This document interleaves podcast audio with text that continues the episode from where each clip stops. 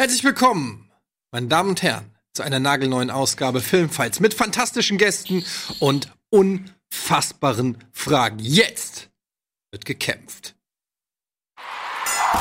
Filmfights. In dieser Folge treffen aufeinander Florentin Will, Antje Wessels und Tino Hahn. Heute in der Rolle des Judges Etienne Gardet. Let's get ready to rumble.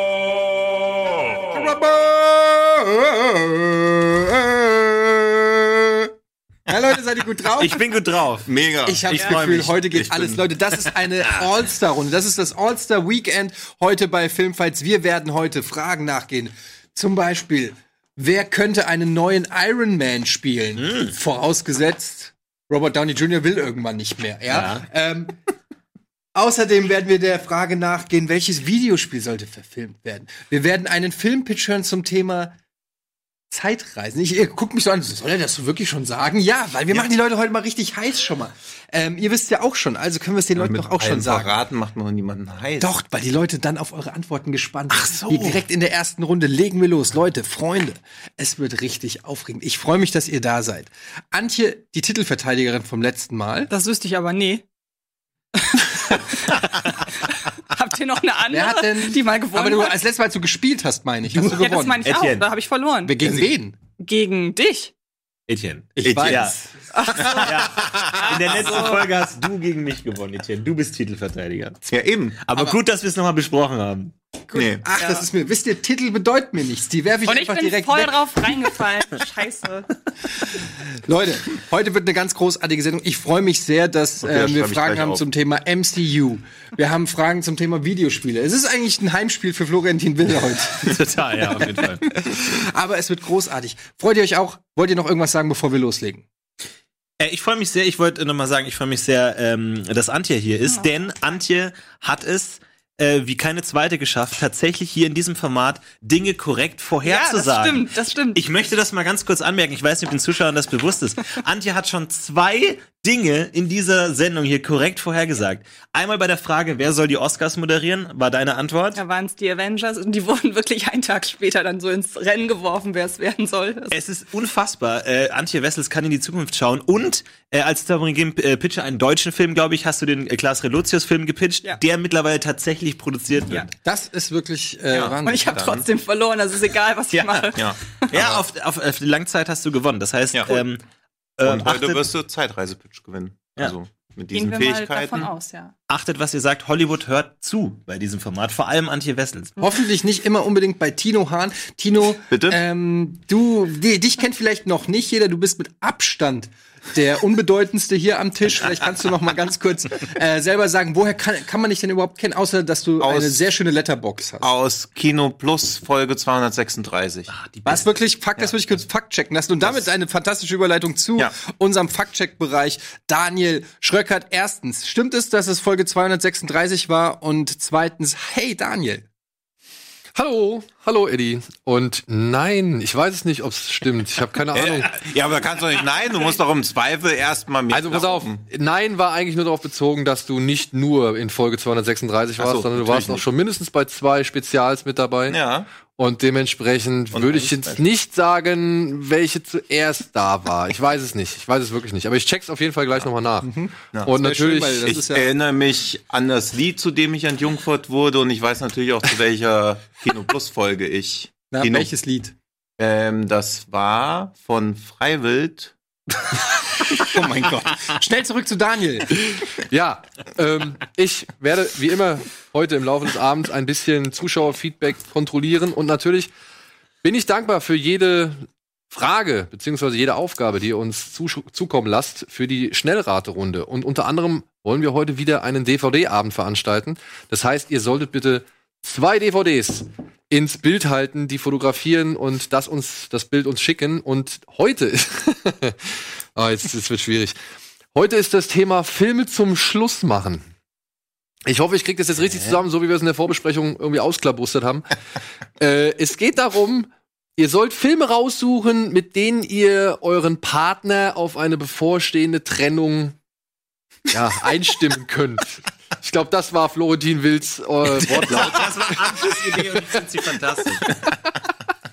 Ja, ist nicht Ja. ganz einfach. Ich würde übrigens vorschlagen für alle, weil damit auch Leute mitmachen können, die jetzt nicht die üppige DVD-Sammlung zu Hause hat. Es ist auch okay, wenn ihr ähm, Bilder von den Covern oder irgendwie so benutzt und die dann mit Photoshop sehr Schatten mit original Schattenwurf und allem in eure Hände pastet oder so, damit nicht nur die Leute mitmachen können, die jetzt eine große oder äh, sowas, ja, so, genau. Aber es muss ein Farbausdruck sein. Farbe wäre schön. Farbe wäre schön. Okay, Daniel, können wir uns darauf einigen, dass Darauf du auch solche Leute annimmst? Okay. Wunderbar. Gut, dann ähm, freuen wir uns. Hashtag Filmfights. Später kommen natürlich auch die Votes. Ihr könnt wieder äh, abstimmen, ähm, ob ihr anderer Meinung äh, seid als der Judge, was dann natürlich gleichbedeutend ist mit, dass ihr falsch liegt. Jetzt legen wir los mit Runde 1. Seid ihr bereit? Immer bereits geboren. Ähm, als erstes die Spoilerwarnung. Ähm, wir diskutieren hier über die Frage, wer könnte als nächstes Iron Man spielen. Wir haben alle Endgame nicht gesehen. Wir wissen nicht, was mit Iron Man passiert. Wir haben keine Ahnung. Wir gehen einfach nur mal davon aus, weil das ja auch Gerüchte waren im Vorfeld von Endgame, dass ähm, Robert Downey Jr. nicht ewig diesen Part spielen kann, der ja aber für ihn wie gemacht war. Und das ist eben das Schwierige. Wir wollen rausfinden, wer könnte der Nächste sein, der diesen Iron Man so verkörpert. Deshalb die erste Frage, wer wird der nächste Iron Man? Und wir fangen an, wie immer, ganz links außen bei Antje. Okay, ich habe mir die Frage gestellt, weniger, was macht Iron Man aus, weil das wissen wir ja alle, was die Figur des Iron Man ausmacht. Ich habe mir überlegt, wenn die, die, die Frage war ja wirklich, Disney kündigt einen neuen Iron Man an. Dann habe ich mich gefragt, in welchem Umfeld würde das Publikum einen neuen Iron Man akzeptieren? Und zwar nicht, wenn jetzt ein neuer Iron Man ins MCU kommt, das schon besteht, weil da haben wir ja nun mal Robert Downey Jr. und Robert Downey Jr. hat mehrmals gesagt, er ist Iron Man und das glaube ich ihm auch. Ich würde da jetzt niemandem irgendwie, ich würde nie, niemandem vorschlagen, da ihm das streitig zu machen. Wie man aber, glaube ich, einen neuen Iron Man ganz gut neu inszenieren könnte, wäre in Form eines Standalone-Films, wie man es also beispielsweise bei dem Joker-Film hat, der jetzt zum, äh, der nicht zum DC Extended Universe dazugehört, aber eben halt zu DC gehört. Und in diesem Standalone-Film über Iron Man, der sich mit dem seelischen Verfall Iron Mans und mit der ganzen emotionalen Komponente der Figur befasst, plädiere ich für Ben Affleck. Alles klar, das ist dein erstes Plädoyer. Diskutiert wird gleich. Dann darf ich die äh, Frage weitergeben an Tino. Ich habe mir auch Gedanken gemacht, die aber komplett anders waren als die von Antje. Ich habe mir nämlich gedacht, wer könnte genau die gleichen Eigenschaften erfüllen wie Robert Downey Jr., ist aber komplett anders. Und da ist meine Entscheidung natürlich, wie soll das anders sein, auf Brendan Fraser gefallen, der nämlich ebenfalls wie Robert Downey Jr. jahrelang, jetzt inzwischen jahrelang weg vom Fenster ist. Gleichzeitig war er aber sehr sympathisch, kann die Iron Man-Rolle sehr gut spielen, weil er ist nämlich lange vom Fenster weg, weil sein ältester Sohn an Autismus leidet. Und ja, das, das findet Florentin Will natürlich lustig. Und er dann nämlich diesen Phoenix aus der Asche Rückkehr haben, die Phoenix aus der Asche Rückkehr haben könnte, wie Robert Downey Jr. ebenfalls hatte. Und gleichzeitig würde Disney nicht 50 Millionen pro Film kosten, eben weil er nämlich einfach ja, abgeschrieben war. Billig ist. Ja, weil er billig ist. Und wer von euch hier am Tisch hat nicht geweint bei Scrubs, als Brandon Fraser gezeigt hat, was für ein toller Schauspieler er ist, wie vielschichtig er ist? Der hebe jetzt bitte die Hand, wer da nicht geweint hat. Ich hab's Ja. nicht gesehen. Hab ich nicht Ja gut, das, das gucken wir gleich in der Werbepause. Alles klar, Florentin. Also ich bin einen ganz anderen Weg gegangen, weil wir wissen natürlich, ähm, Tony Stark ist einfach komplett verwachsen mit äh, Robert Downey Jr. Wir alle kennen ihn nur als solchen. Es ist wirklich nicht nicht eine Figur wie äh, James Bond, die ständig wechselt, sondern Iron Man ist einfach ähm, ähm, Robert Downey Jr. So und deswegen dachte ich, wenn man noch mal den Iron Man bemüht, ja, da stellt man sich ohnehin die Frage, muss das denn unbedingt sein, Iron Man noch mal ähm, hervorzuwühlen? Dann glaube ich, äh, funktioniert es auch nur bei den Fans so, wenn man ihn wirklich noch mal neu denkt, wenn man ihn noch mal von einer anderen Seite zeigt, wie es jetzt zum Beispiel auch bei Superhelden wie Spider-Man passiert ist. Ähm, und deswegen glaube ich, man muss wirklich noch mal ähm, wo ganz anders hingehen. Ich glaube, wenn man jetzt anfängt, jem- jemanden zu casten, der so ähnlich ist wie Robert Downey Jr. irgendwie, wie Robert Downey Jr. in billig, wie Brandon Fraser irgendwie, dann sagt man, dann das kommt nicht gut an, weil auf, auf der Ebene des Robert Downey Jr. kann niemand mit Robert Downey Jr. mithalten. Deswegen braucht man eine ähm, Neuerfindung. Und da denke ich so ein bisschen auch an die Teenagerjahre, ja. Also so ein bisschen, wie ging das los, als Tony Stark vielleicht noch nicht der mega souveräne, mega reiche Typ war, sondern vielleicht angefangen hat. So, wir haben diese Komponenten von Iron Man irgendwie, dieses erfinderische, ähm, irgendwie auch das Heldenhafte, ähm, dieses Zweischneidige, aber dann doch noch nicht ganz angekommen. Und da kommt für mich kein anderer in Frage eigentlich. Ich weiß nicht, warum es nicht schon mehrmals genannt wurde. Macaulay Culkin. Macaulay Culkin war auch lange von der Bildfläche verschwunden, kommt jetzt zurück und hat auch so ein bisschen dieses, ähm, ja, schon so ein bisschen dieses feine, ähm, aber auch ein bisschen desorientierte, chaotische, wo ich glaube, dass man so einer Figur wie Tony Stark nochmal eine komplett andere Dimension geben kann, ihn von der anderen Seite zeigen kann und so auch einen Film geben kann, der es auch lohnt, sich anzugucken und man nicht einfach nur einen ähm, Robert Downey Jr. in billig bekommt. Okay. Vielen Dank für eure ersten äh, drei Statements. ähm, ich weiß gar nicht, liebe Regie, könnt ihr eigentlich äh, on the fly ähm, auch Bilder von den genannten Leuten einblenden? Habt ihr gemacht? Okay, alles klar. Ey, das weiß ich ja nicht. Ich bin ja in der Sendung. Äh, ähm, alles klar. Dann, weil ich war mir nicht sicher, ob die Leute wissen, wer Brandon Fraser ist. Ähm, von Brandon Fraser ein Bild gesehen, ich musste auch noch mal gucken tatsächlich. Äh, alles klar. Was tatsächlich auch mein erstes Argument ist, Brandon Fraser bringt keinen Mehrwert mit sich. Und damit ist jetzt die Debatte eröffnet. Gern. Ja. Schnapp sie dir, Florentin. Ja. Brandon Fraser bringt keinen Mehrwert mit sich. Er ist äh, wirklich einfach abgehalftet. Du hast es selber gesagt, sein einziger Vorteil ist, dass er billig ist. Ähm, ich bin auch billig. Ja. Von daher, glaube ich, kann, ähm, äh, kann ich auch in Erwägung gezogen werden für den nächsten Iron Man. Brandon Fraser, ich weiß nicht, was du in ihm siehst. Erklär's mir. Also, er hat bei Gods and Monsters mitgespielt. Ein Knaller Oscar, Film. Ja, knaller Film. Da war, hat er die beste Rolle gespielt neben, wie heißt der? Gods and Monsters. Gods and Monsters. Da hat er sehr gut gespielt. Bei George, der aus dem Dschungel kam, hat er seine naive, komische Seite gezeigt, die du bei Iron Man auch brauchen wirst. Erst recht, wenn Iron Man jetzt nach diesem, also wir haben Endgame ja alle nicht gesehen, ich könnte mir vorstellen, dass der schon etwas tragisch gehoben ist, dass es da vielleicht wieder ein bisschen lustiger zurückgehen müsste. Er hat den Helden gespielt, den strahlenden Helden in die Mumie. Und er hat, ja, und er hat im Laufe der letzten zwei Dekaden eine Wandlung vom nicht ernstzunehmenden Schauspieler zum Charakterdarsteller durchgemacht. Denn was ihr natürlich alle nicht gesehen habt, ist auch, dass er bei Trust von Danny Boy mitgespielt hat, einer der besten Serien der letzten zwei Jahre. Und das Argument, was ihr bringt, dass er keinen Wiedererkennungswert hat oder dass er gar keinen Wert hat, ist ja für eine Marke wie Disney extrem wichtig, eben weil sie ihn jetzt zum Iron Man aufbauen können. Was war denn Robert Downey Jr. vorher? Ein abgehalfteter Drogenabhängiger, der auch keinerlei, der stand für nichts. Er hatte einfach nur eine gewisse Attitüde. Genau das ist bei Brandon Fraser auch, weil Macaulay Culkin ist ein vierfach beschriebenes Blatt. Da wurden schon Sachen wegradiert, wieder überschrieben, mit Killer weggemacht. Du siehst das alles noch, das Papier ist da so durchgewetzt im wahrsten Sinne des Wortes. Das sieht man besonders bei ihm an den Augen. Und er wird für immer Kevin allein zu Hause sein. Also er ist eine Ikone in einer Rolle, den kriegst du da nicht rausgelöst. Und das gleiche trifft auch auf Ben Affleck zu, der meines Wissens nach schon als Batman in Erscheinung getreten ist. Und du wirst nicht einen Superheldendarsteller auf einen anderen Superheldendarsteller überstülpen können. Das wird nicht funktionieren. Also das, das Gute ist ja, dass Ben Affleck erst Du musst dich gar nicht rechtfertigen. Das war raus eine, das DC war eine raus Faktenaussage. ist als aus dem DC Extended Universe, also wird man da auf jeden Fall schon mal nicht in irgendwelche rechtlichen Vertragsschwierigkeiten und so weiter kommen. Das, was du gerade gesagt hast, war ja ganz schön, dass dein äh, Brandon Fraser das alles kann, was du gerade aufgezählt hast, aber es ändert nichts Ja, kann daran. Schauspieler. Aber das ändert halt nichts daran, dass das alles nur eine Wiederholung von dem ist, was Robert Downey Jr. gemacht hat. Also wenn man ihn jetzt als neuen äh, Iron Man etabliert, dann bleibt ja eigentlich nicht trotzdem- so, dann bleibt eigentlich, ausreden. dann bleibt eigentlich, Dankeschön, Eddie. Sie, Dann- hab ich gesagt.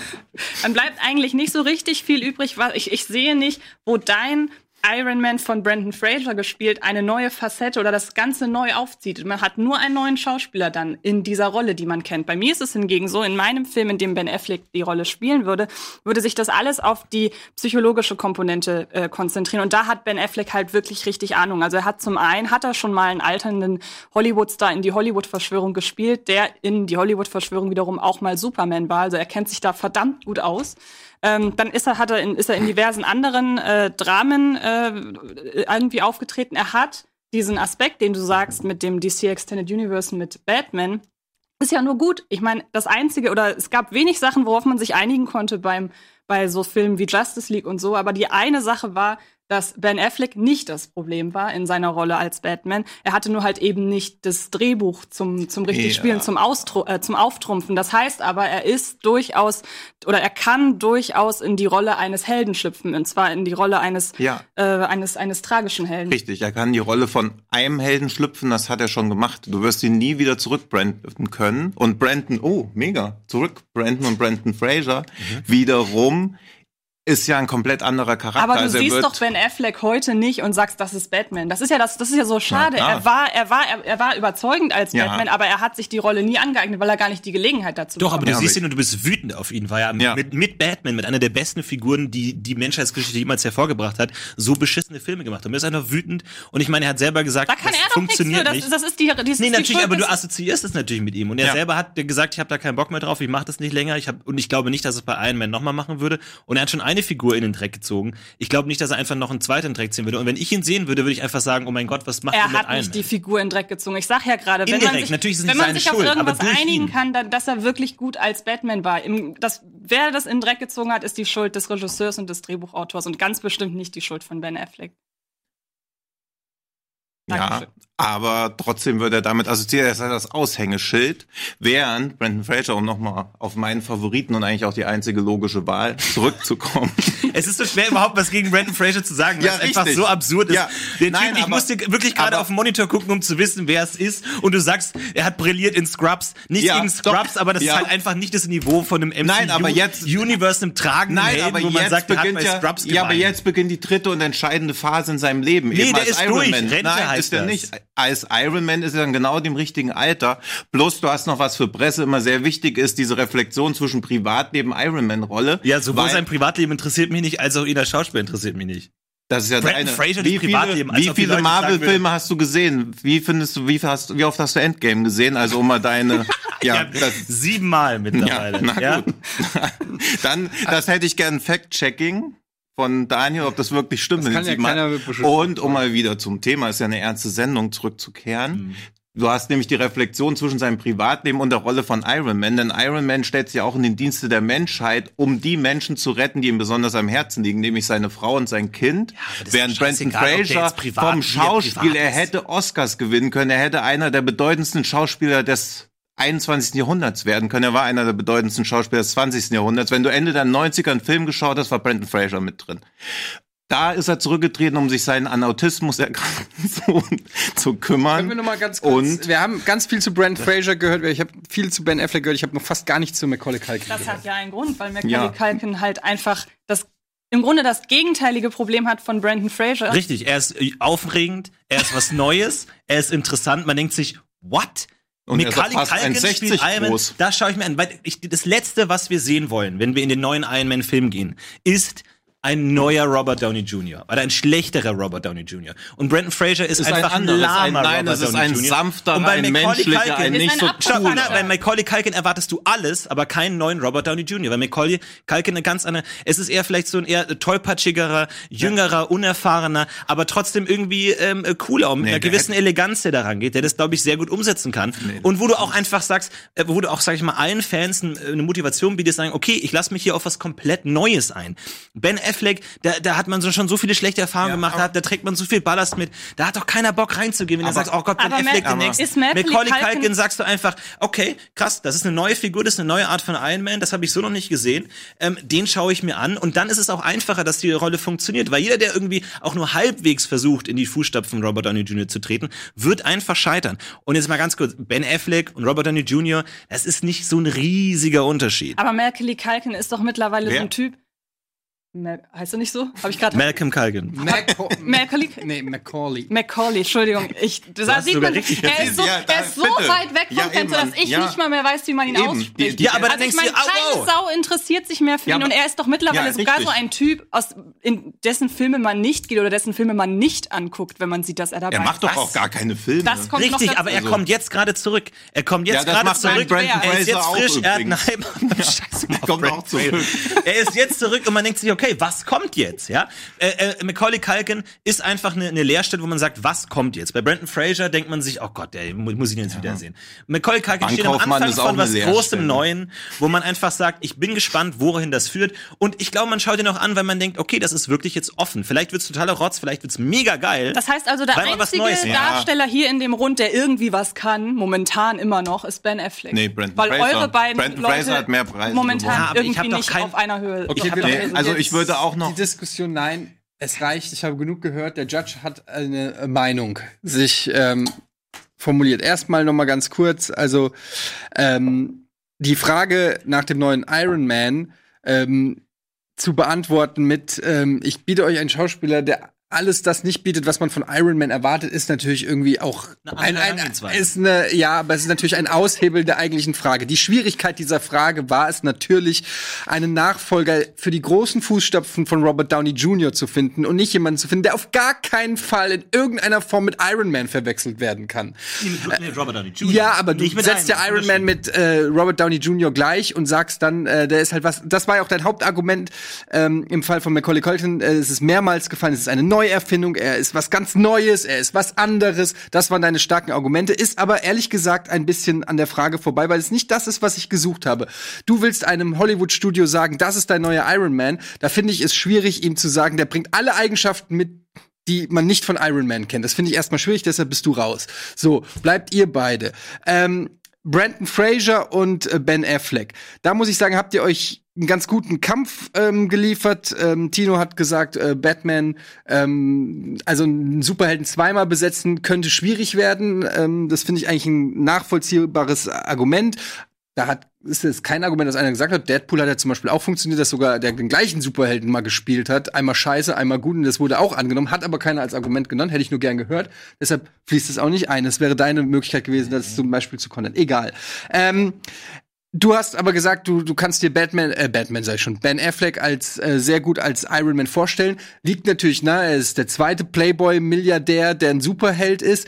Ähm, ist sehr naheliegend. Ich finde das Argument von Tino aber ganz gut, dass er sagt, naja, also er hat schon eine, eine Hauptrolle im, im Marvel-Universum, eben ähm, äh, im, im, im DC-Universum gespielt. Jetzt noch mal eine Hauptrolle im Marvel-Universum. Das könnte auch als, als, als ein, ein, ein ja, billiger Ausweg gesehen werden. Gleichzeitig äh, Brandon Fraser ähm, war bei dir das Hauptargument, er war weg vom Fenster. Jetzt ist er äh, wie, wie Robert Downey Jr. Als, Ja, also das ist ein begnadeter Schauspieler. und du hast sehr viel, du hast sehr viel über seine, ähm, sehr viel über sein privates äh, äh, geredet, auch über seinen Bruder und was weiß ich. Das spielt alles keine Rolle, finde ich, für das äh, letztendlich. Ähm, nur weil jemand weg vom Fenster ist, kann er nicht, bietet er nicht gleich die die Facetten, die man von einem Iron Man sehen will. nur weil das bei Robert Downey Jr. Die tragen auch beide, beide- Schuhe. beide beide tragen ab und zu Beide trinken Beide waren Wasser. auch begnadete? Schauspieler. Ich habe auch erwähnt, dass sie ja, begnadete- Ja. ein begnadeter Schauspieler, begnadete Schauspieler gibt's aber auch tausend. Das hast du aber auch.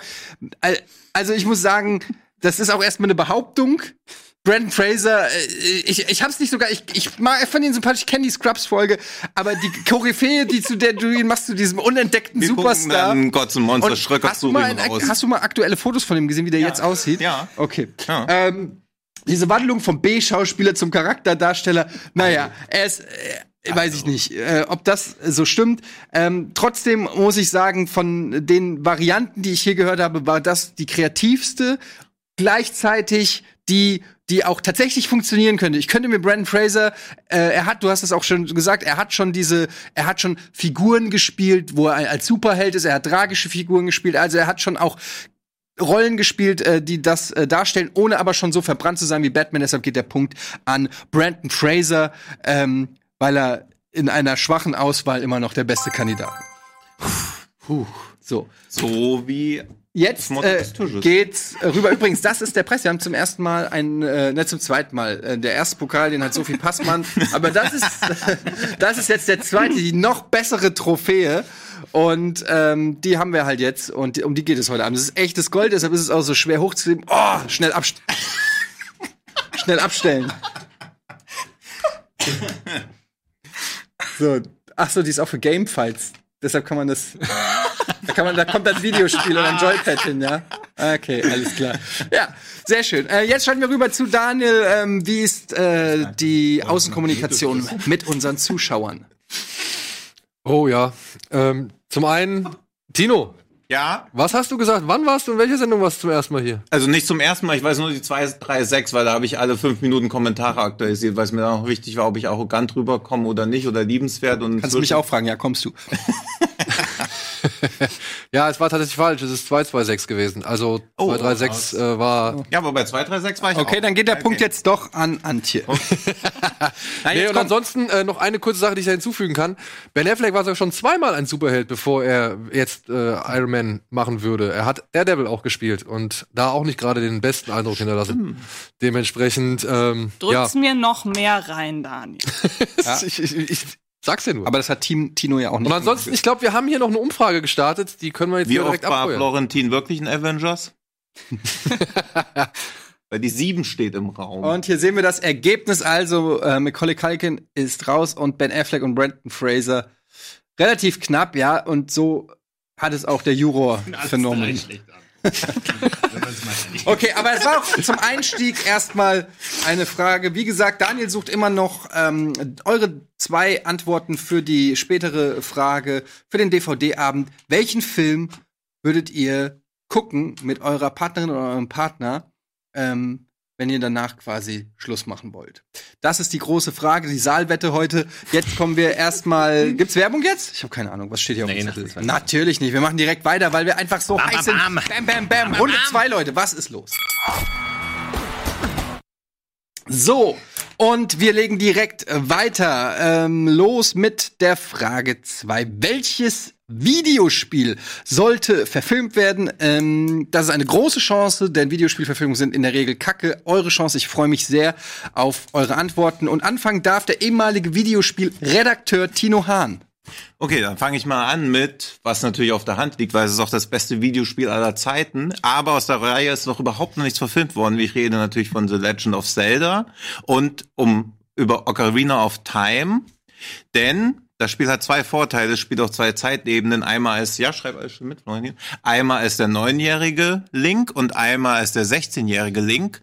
Man weiß noch nicht, wer Zelda überhaupt ist. Viele dachten zu der Zeit ja noch, dass Link eigentlich Zelda heißen würde. Und du hast alle Epic, die drinne wäre von Herr der Ringe Verfilmungen. Du hast die Harry Potter Momente drinne. Du hast die große Möglichkeit, aus einem der schlimmsten Level der Spielegeschichte, in einem ansonsten brillanten Spiel, nämlich dem Wassertempel, endlich mal was Spannendes zu machen.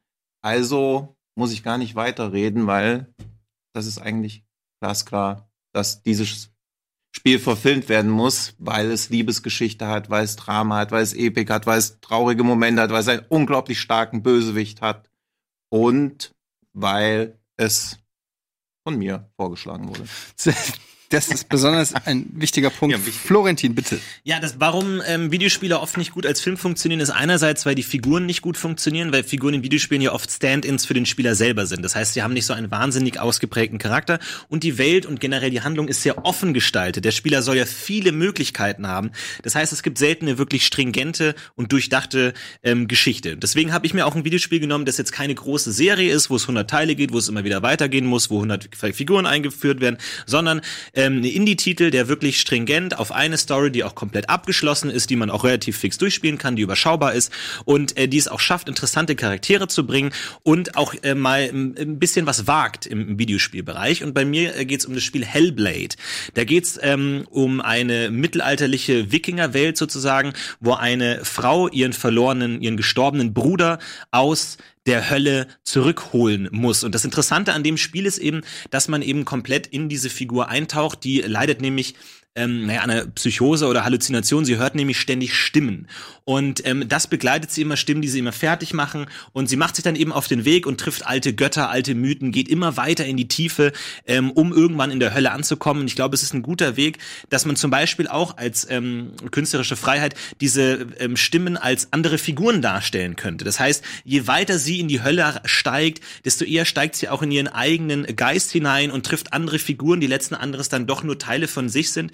Und ich glaube, dass man äh, visuell auch viel Schönes machen kann eben. Ich denke da so ein bisschen an Valhalla Rising, ja, an dieses sehr kalte, raue, wahnsinnig brutale, brutale Welt, wo sie ist ganz alleine in dieser Welt und sie muss eben ähm, dann eben auch gegen äh, Götter kämpfen und gegen Dämonen, um eben in diese Hölle zu kommen. Und wir haben eine klassische Geschichte. Erster Akt, ja, der Bruder stirbt, die, äh, die Geschichte wird etabliert. Zweiter, äh, dann äh, Ende erster Akt, Bruder stirbt. Zweiter Akt, sie muss ihn zurückholen. Und dritter Akt, sie ähm, schafft es, all ihre Probleme zu überwinden. Sie kommt mit ihrer eigenen ähm, Problematik mit ihrer Psychose zurande und kann ihren Bruder dann retten oder nicht. Und so haben wir eine schlüssige Geschichte, die auch gut im Film funktioniert. Hellblade.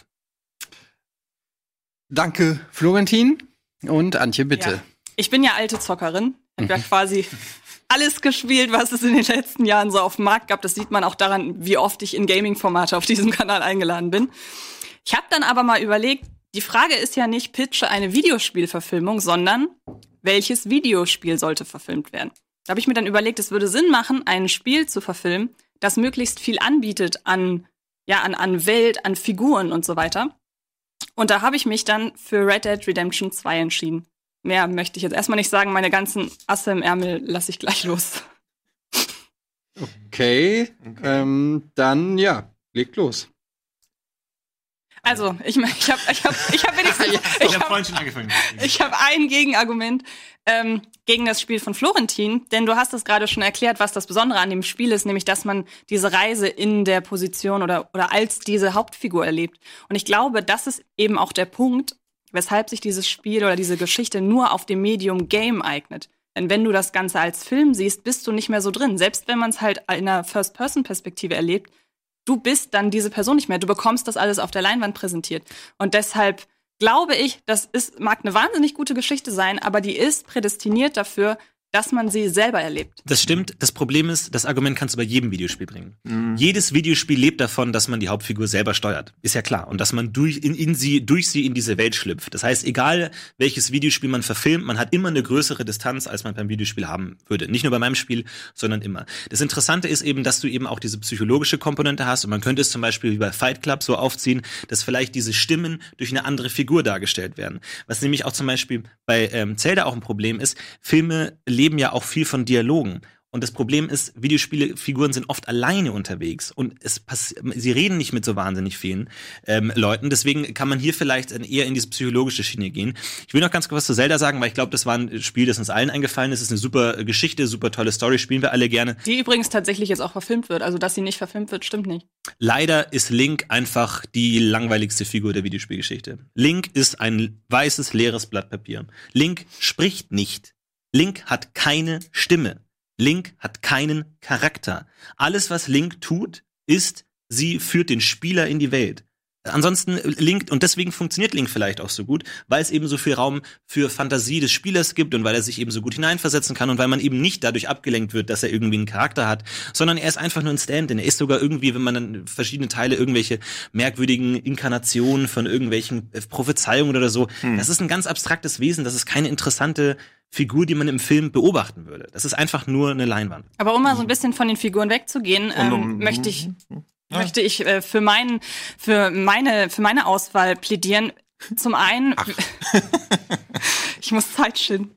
Ähm, nee, zum einen hat man halt hier eben eine, eine Westernwelt, aus der man sehr viel ziehen kann und auch so meinetwegen sagen kann, endlich gibt's mal wieder einen Western auf der großen Leinwand und endlich kann man mal wieder junge Leute ins Kino ziehen anhand äh, irgendwie einer Westernwelt und sie für Western begeistern.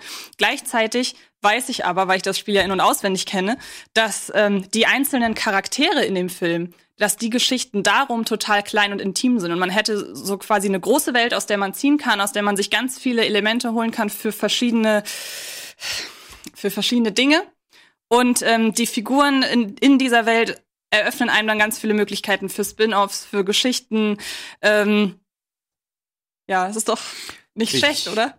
Also, ja, das ist nicht schlecht, aber das ist auch nicht gut. Weil das Problem, was du ja quasi mit Red Dead Redemption 2 hast, das wurde ja schon verfilmt, nennt sich Deadwood. Und du ziehst ja keine Leute für einen Western ins Kino oder begeisterst Leute für einen Western, sondern für eine Videospielverfilmung aber von das, Red Dead Redemption. ist ja dann auch nur irgendeine beliebige Abenteuergeschichte. Nein, es ist nicht irgendeine beliebige Abenteuergeschichte, es ist nämlich die, der Prototyp von der Heldenreise. Als du gesagt hast, das Link ein langweiliger Charakter ist, ein unbeschriebenes Blatt Papier, erscheint in deiner doch relativ eindimensionalen Welt natürlich als Nachteil meiner sehr vielschichtigen Welt, wo Möglichkeiten existieren und nicht nur Probleme und wo Lösungen existieren, ist das ja eine sehr große Chance für den Drehbuchautor, der dieses leere Blatt Papier mit seiner eigenen Fantasie füllen kann. Der Regisseur kann es mit der eigenen Fantasie füllen und seine ganze Backstory drumherum erzählen, weil Ja, genauso wie darum, du bei Franchise wird verfilmt, wo Ja, man schon bei- Assets, die es gibt, verwendet, nicht einfach sagt, Ja, ja, aber ich du willst bei Hellblade wie eine neue Figur einführen, damit die Frau, die übrigens die ganze Zeit, fast die ganze Zeit alleine durch das Spiel läuft, jemand hat, mit dem sie reden kann. Du wirst das Spiel ja auch verfremden. Also das Argument Das stimmt, aber das, existiert das da ja auch. Okay, gut, aber äh, trotzdem glaube ich, kann man ist es was anderes einfach zu sagen, du hast diesen inneren Konflikt, der dieses Spiel durchtreibt, musst du eben durch ein anderes Medium Ja, anders aber- umsetzen. Wenn du jetzt einfach sagst. Link, mach du, machst du einfach einen komplett anderen Charakter, das ist jetzt irgendwie keine Ahnung, Nee, es ist keine ein fauler er wird Nichtslotz halt, nee, er wird halt immer. einfach angereichert, weil die Stärke des Videospiels ist ja, dich in die Rolle des, der Figur reinzusetzen, dass du es mit deiner eigenen Fantasie füllst. Die Stärke von dem Film ist ja, dass du der Fantasie eines Drehbuchautors lauscht oder dir es anschaust. Und bei Hellblade, ich bin gleich fertig, bei Hellblade würdest du ja durch die Verfilmung die Stärke des Videospiels wegnehmen und durch die Schwäche des Films ersetzen, nämlich indem du eben nicht diesen Umgang hast, weil du hast ja ganz oft ihre Dialoge, die sich auf Szenen beziehen und da ist ja auch oft viel Leerlauf oder wo nichts passiert, wo sie einfach nur läuft, wo sie diesen inneren Monolog hört. Das kannst du filmisch ja gar nicht umsetzen. Leute, die Hellblade als Film anschauen würden, würden sich wieder fragen, okay, ich kann die Faszination Videospiel überhaupt nicht nachvollziehen, ich möchte das auch gar nicht spielen. Aber darum geht's ja auch gar nicht. Es geht darum, einen guten Film zu machen. Und ich finde es interessant, dass du ähm, Zelda sagst, weil Zelda ist einfach ein unglaublich leveliges Spiel. Du hast erst den Dungeon, dann hast du den Feuer-Dungeon, dann hast du den Eis-Dungeon, dann hast du den Natur-Dungeon, Nee, du dann hast den Berg-Dungeon. Nee, du hast Levels. Nee, du suchst einen, Helden- nein, du suchst einen Gibt's Schlüssel. ja auch sonst nicht Ja, im Kino. Du suchst einen. Schlüssel, du suchst eine ja, Truhe. aber das ist ja kein Kontraargument. Ga- ga- Ganz Also, kurz, ganz kurz. Ja, ja. ja, jedes Videospiel ist eine Heldenreise, weil man Helden spielt. So. Und am Ende besiegt man den Bösen. Das ist kein Argument. So, Nee, du hast nein, den das ist ein klassischer Eislevel. Dreiakter. Ja, genau. Ja. So wie ein Film auch sein Ja, sollte. ja. Du hast ganz klar diese Levelstruktur. Du gehst in den ersten Dungeon, holst deinen Bogen, gehst in den zweiten Dungeon, holst deine Bombe. Das ist nichts, was als Film im Das Ansatz machst- interessant ja, das wird. machst Du willst Mhm. eine stringente Geschichte, die irgendwo hinführt. Du willst einen Konflikt, der sich aufbaut. Du willst nicht einfach jetzt noch mal ein Level, jetzt noch mal ein Level, jetzt noch mal ein Level. Das, das führt Das ist ja, dann hast du Ocarina of Time auch nicht gespielt, weil du ja auch zwischen seiner Jugend beziehungsweise der Jetztzeit hin und her, also du siehst ihn als Jugendling, du siehst ihn als Kind und er macht ja eine Wandlung durch und das, was du jetzt sagst, okay, du hast den Bogen und das sind ja die ersten 15 Minuten von irgendeinem Film, das machst du ja in einer schönen Montage, was übrigens immer eine Stärke von solchen Filmen ist, dass du eine Montage einfach Nee, zeigst. das ist die Essenz des Spiels. Die Essenz des Spiels ist, du sammelst die Ausrüstung, du sammelst den Schlüssel, du löst Nee, Rätsel. du hast den das Konflikt ist nicht mit nur Ganon, die ersten du hast 15 Zelda, Minuten. Ja, du hast aber den Konflikt mit dem Bösewicht, du hast diese Liebesgeschichte drin, du hast seine Entwicklung als Kind und klar macht so deine Entwicklung durch, aber macht sie auch als Mensch durch, als Figur.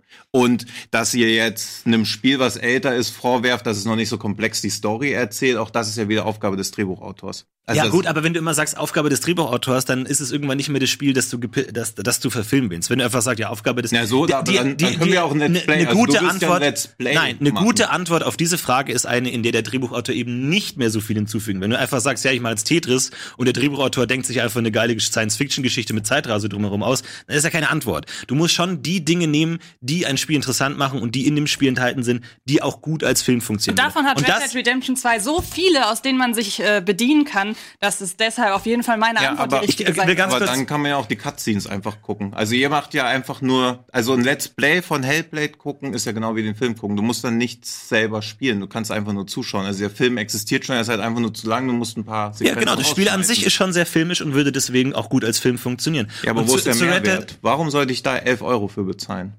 Naja, du, du schaust dir doch den, den Film nicht, naja, einfach weil es ein guter Film ist, weil es als Geschichte gut funktioniert. Du willst ja nicht den äh, Link, äh, den Zelda-Film anschauen, weil er komplett anders ist als der, als das Spiel. Darum geht's ja nicht. Und zu Red Dead Redemption, Red Dead Redemption ist halt einfach nur eine Western-Geschichte. Und Red Dead Redemption lebt davon, dass es ein Open-World-Spiel ist. Und bei Red Dead Redemption wird auch damit geworben, mach dir dein eigenes Abenteuer. Du kannst nach links reiten, du kannst nach rechts reiten, du kannst die Fälle sammeln, Aber du dadurch- kannst die Frau reiten. Es gibt keine stringente Geschichte. Dadurch das Spiel ist aber lebt auch- von der riesigen Welt. Dadurch ist die Gefahr, dass man die Fans vergrault, aber auch nicht so groß. Weil wenn ich mir überlege, was momentan mit Sonic abgeht, wie sich die Leute da aufregen, allein über das Design dieses äh, Viechs, dann äh, sehe ich ja, was da für eine große Lobby irgendwie hintersteht und was man echt für Probleme kriegen kann, wenn man da auch nur irgendwas falsch macht. Und dann sage ich doch lieber, ich nehme ein Spiel, aus dem ich, äh, aus, an dem ich mich bediene, wo sowieso jeder, der das spielt, irgendwas anderes erlebt, anstatt dass ich mir ein Spiel suche, das ohnehin von vornherein eine ges bestimmte Geschichte erzählt, weil da kann laufe ich viel mehr Gefahr, dass ich da dann die Leute vergraue. Aber gerade bei Red Dead Redemption ist das Abenteuer doch sehr individualisiert. Und dadurch läufst du doch viel mehr Gefahr, dass der Fan sagt, nee, so habe ich meine Welt aber nicht Ja, kennengelernt. das- Wohingegen, wenn du ein Spiel hast, das eine stringente, klare Geschichte hat, eins, zwei, drei, vier, fünf. Und da muss man dann und nur ein ganz bisschen von abweichen und schon ist es scheiße für die Leute. Wohingegen, wenn man hier sagt, okay, es gibt sowieso total viele Möglichkeiten, wie man das Spiel spielen kann, schaue ich mir jetzt eben die Version dieses Regisseurs an. Letzten Endes mein Argument ist, Red Dead Redemption bringt nicht viel mit. Es ist einfach eine Western-Geschichte und es gibt tausende Western, die alle super sind und äh, Red Dead Redemption, diese fucking äh, das das RRRD-Spiel ähm, zehrt ja auch wahnsinnig viel von äh, Western-Filmen. Von daher glaube ich, dreht man sich da einfach im Kreis ähm, und es bringt einfach nichts Neues hinzu, wo man jetzt sagt, ah, das unterscheidet jetzt den Red Dead Redemption-Film von anderen Western-Filmen. Ich sehe da einfach kein Alleinstellungsmerkmal. Aber Wohingegen hast du schon mal einen Film gesehen von einer Wikingerfrau, die sich durch fucking Valhalla kämpft und gleichzeitig eine Psychose hat? Nein. Ja, das wäre wirklich ein Film, wo ich sage, wow, das ist mal eine interessante Geschichte. Das ist jetzt einfach nicht nur, oh, da will jemand schnell Geld damit machen, weil ähm, Hellblade auch nicht so ein wahnsinnig berühmtes ähm, Spiel ist, wo man jetzt auch nicht so wahnsinnig viel, ähm, wo, wo nicht so viel auf dem Spiel steht, weil die Lizenz nicht so teuer ist. Das heißt, man kann da vielleicht ein man- bisschen unabhängigere äh, Autoren und unabhängige Regisseure dran lassen und muss nicht ständig den, den Ach, jetzt sind die streamlineden Kommerz und auch Drehbuchautoren auf einmal doch so wichtig. Dann braucht man aus Wenn ich die ganze Zeit sage, dass sie meiner wichtig. Ich sag nur, die Frage ist, wie viel sie verändern müssen. Wenn du sagst, Ja.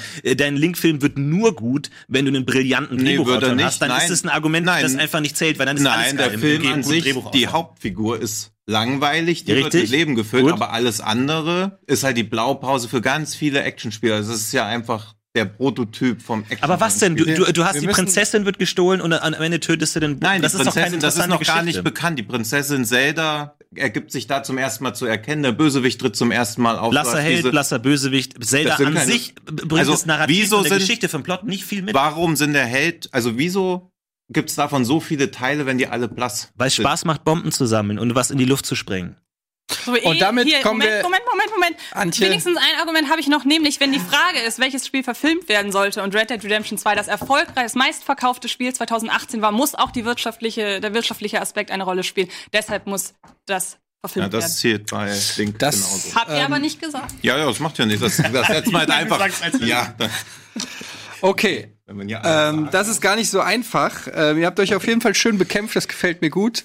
Ähm, ich merke, wie der Hass in euch allen steigt. Das gibt mir ein gutes Gefühl. Wollte ich nur mal ganz kurz von meiner Stelle aus sagen. Ich finde es extrem schwer. Ähm, ihr habt alle gute Argumente, vor allen Dingen gegen die Spiele des anderen gebracht und allesamt finde ich nicht so viel gute Argumente für die eigenen Spiele gebracht. Das ist erstmal so ein spontaner Ersteindruck. Ähm, es ist schwer für mich zu entscheiden. Bei Red Dead Redemption finde ich den Vorwurf von ähm, von Tini sehr gut, ähm, dass er sagt, dass es ein Western-Spiel mit wenig Neues und tatsächlich ist Red Dead Redemption ja eine im Prinzip Hommage an 10.000 Western-Filme. Das ist also quasi wie so ein Kreislauf. Da gebe ich ähm, Florentin schon recht. Quasi, wir klauen bei den Film, äh, Filmen und machen dann daraus ein Spiel und machen aus diesen äh, Zitaten dann wieder einen Film. Ähm, da hat mir noch so ein bisschen gefehlt, äh, warum nicht mal eine Geschichte erzählen? Welche Geschichte würdest du erzählen? Von diesem Indianer, der das macht und das holt und das überwinden muss und so weiter aus dem wir sollten Spiel. doch nicht pitchen. Wir sollten sagen, welches Spiel verfilmt werden. Ja, aber es gehört halt irgendwie dazu. Irgendwie musst du es ja dem, dem Juror schmackhaft machen. ähm, du kannst natürlich auch einfach nur den Namen sagen, was du ja tatsächlich in deinem Plädoyer gemacht hast, aber dann gehst du halt natürlich Gefahr, dass die anderen Ja. etwas mehr ähm, anbieten. So, ähm, und, ich, und ich merke, es ist schon eine halbe Pitch-Frage gewesen, ähm, tatsächlich. Dann, äh, Tino, du sagst, Ocarina of Time ähm, bietet äh, eine klassische Heldengeschichte, bietet ähm, ganz viele Voraussetzungen für einen tollen Film. Ähm, das stimmt, aber das ist mir irgendwie auch zu wenig. Da, äh, weil da kannst du fast jedes Spiel sagen, sagen, ja, da, das ist Science Fiction, da ist Action, da gibt's dran, bietet eine tolle Voraussetzung. Ähm, was, warum, ich habe das Spiel gespielt, ich habe bildlich alles vor mir gehabt. Mit dem Wasserdungeon bist du mal so in diese Richtung gegangen, hast gesagt, aber warum da nicht mal sagen, ja, und dann könnte er da äh, das machen und das könnte passieren, das könnte man mit solchen Effekten, äh, also da, da, das mal wirklich auch ein bisschen ausformulieren und nicht einfach nur sagen, ja, ist ein geiles Spiel, das ist spannend, also wird auch der Film geil und spannend. Na, ich habe in Gameswirtschaft gelesen, dass du der einflussreichste Games-Influencer auf Twitter bist. Ich habe mich drauf verlassen. Das war du aber vor ein meinen Tweets. Äh, So, und äh, Florentin, bei dir ist es so ähnlich, ähm, auch wie bei Tino, du hast ähm, ein, ein Spiel gepitcht und hast gesagt, dieses Spiel bietet ganz viel. Ähm, und deshalb ist der Film eigentlich dann auch cool.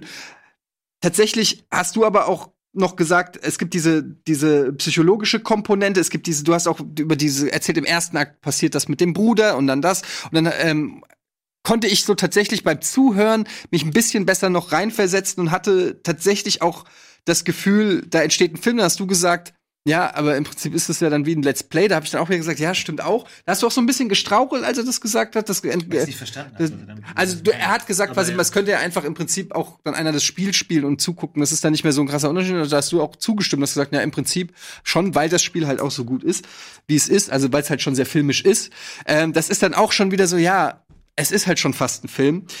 Ich muss trotzdem sagen, aus dem wenigsten am meisten gemacht hat, in dem Fall für mich Florentin, ähm, der ähm, auch das Interessanteste einfach gefunden hat. Ich finde, Red Dead Redemption ist ein tolles Spiel, aber es ist einfach schon, da denke ich an 10.000 Western und das Argument, ich meine, es kommen keine Western mehr ins Kino, ist halt Quatsch, es kommen jede, jedes Jahr mindestens drei Western äh, raus.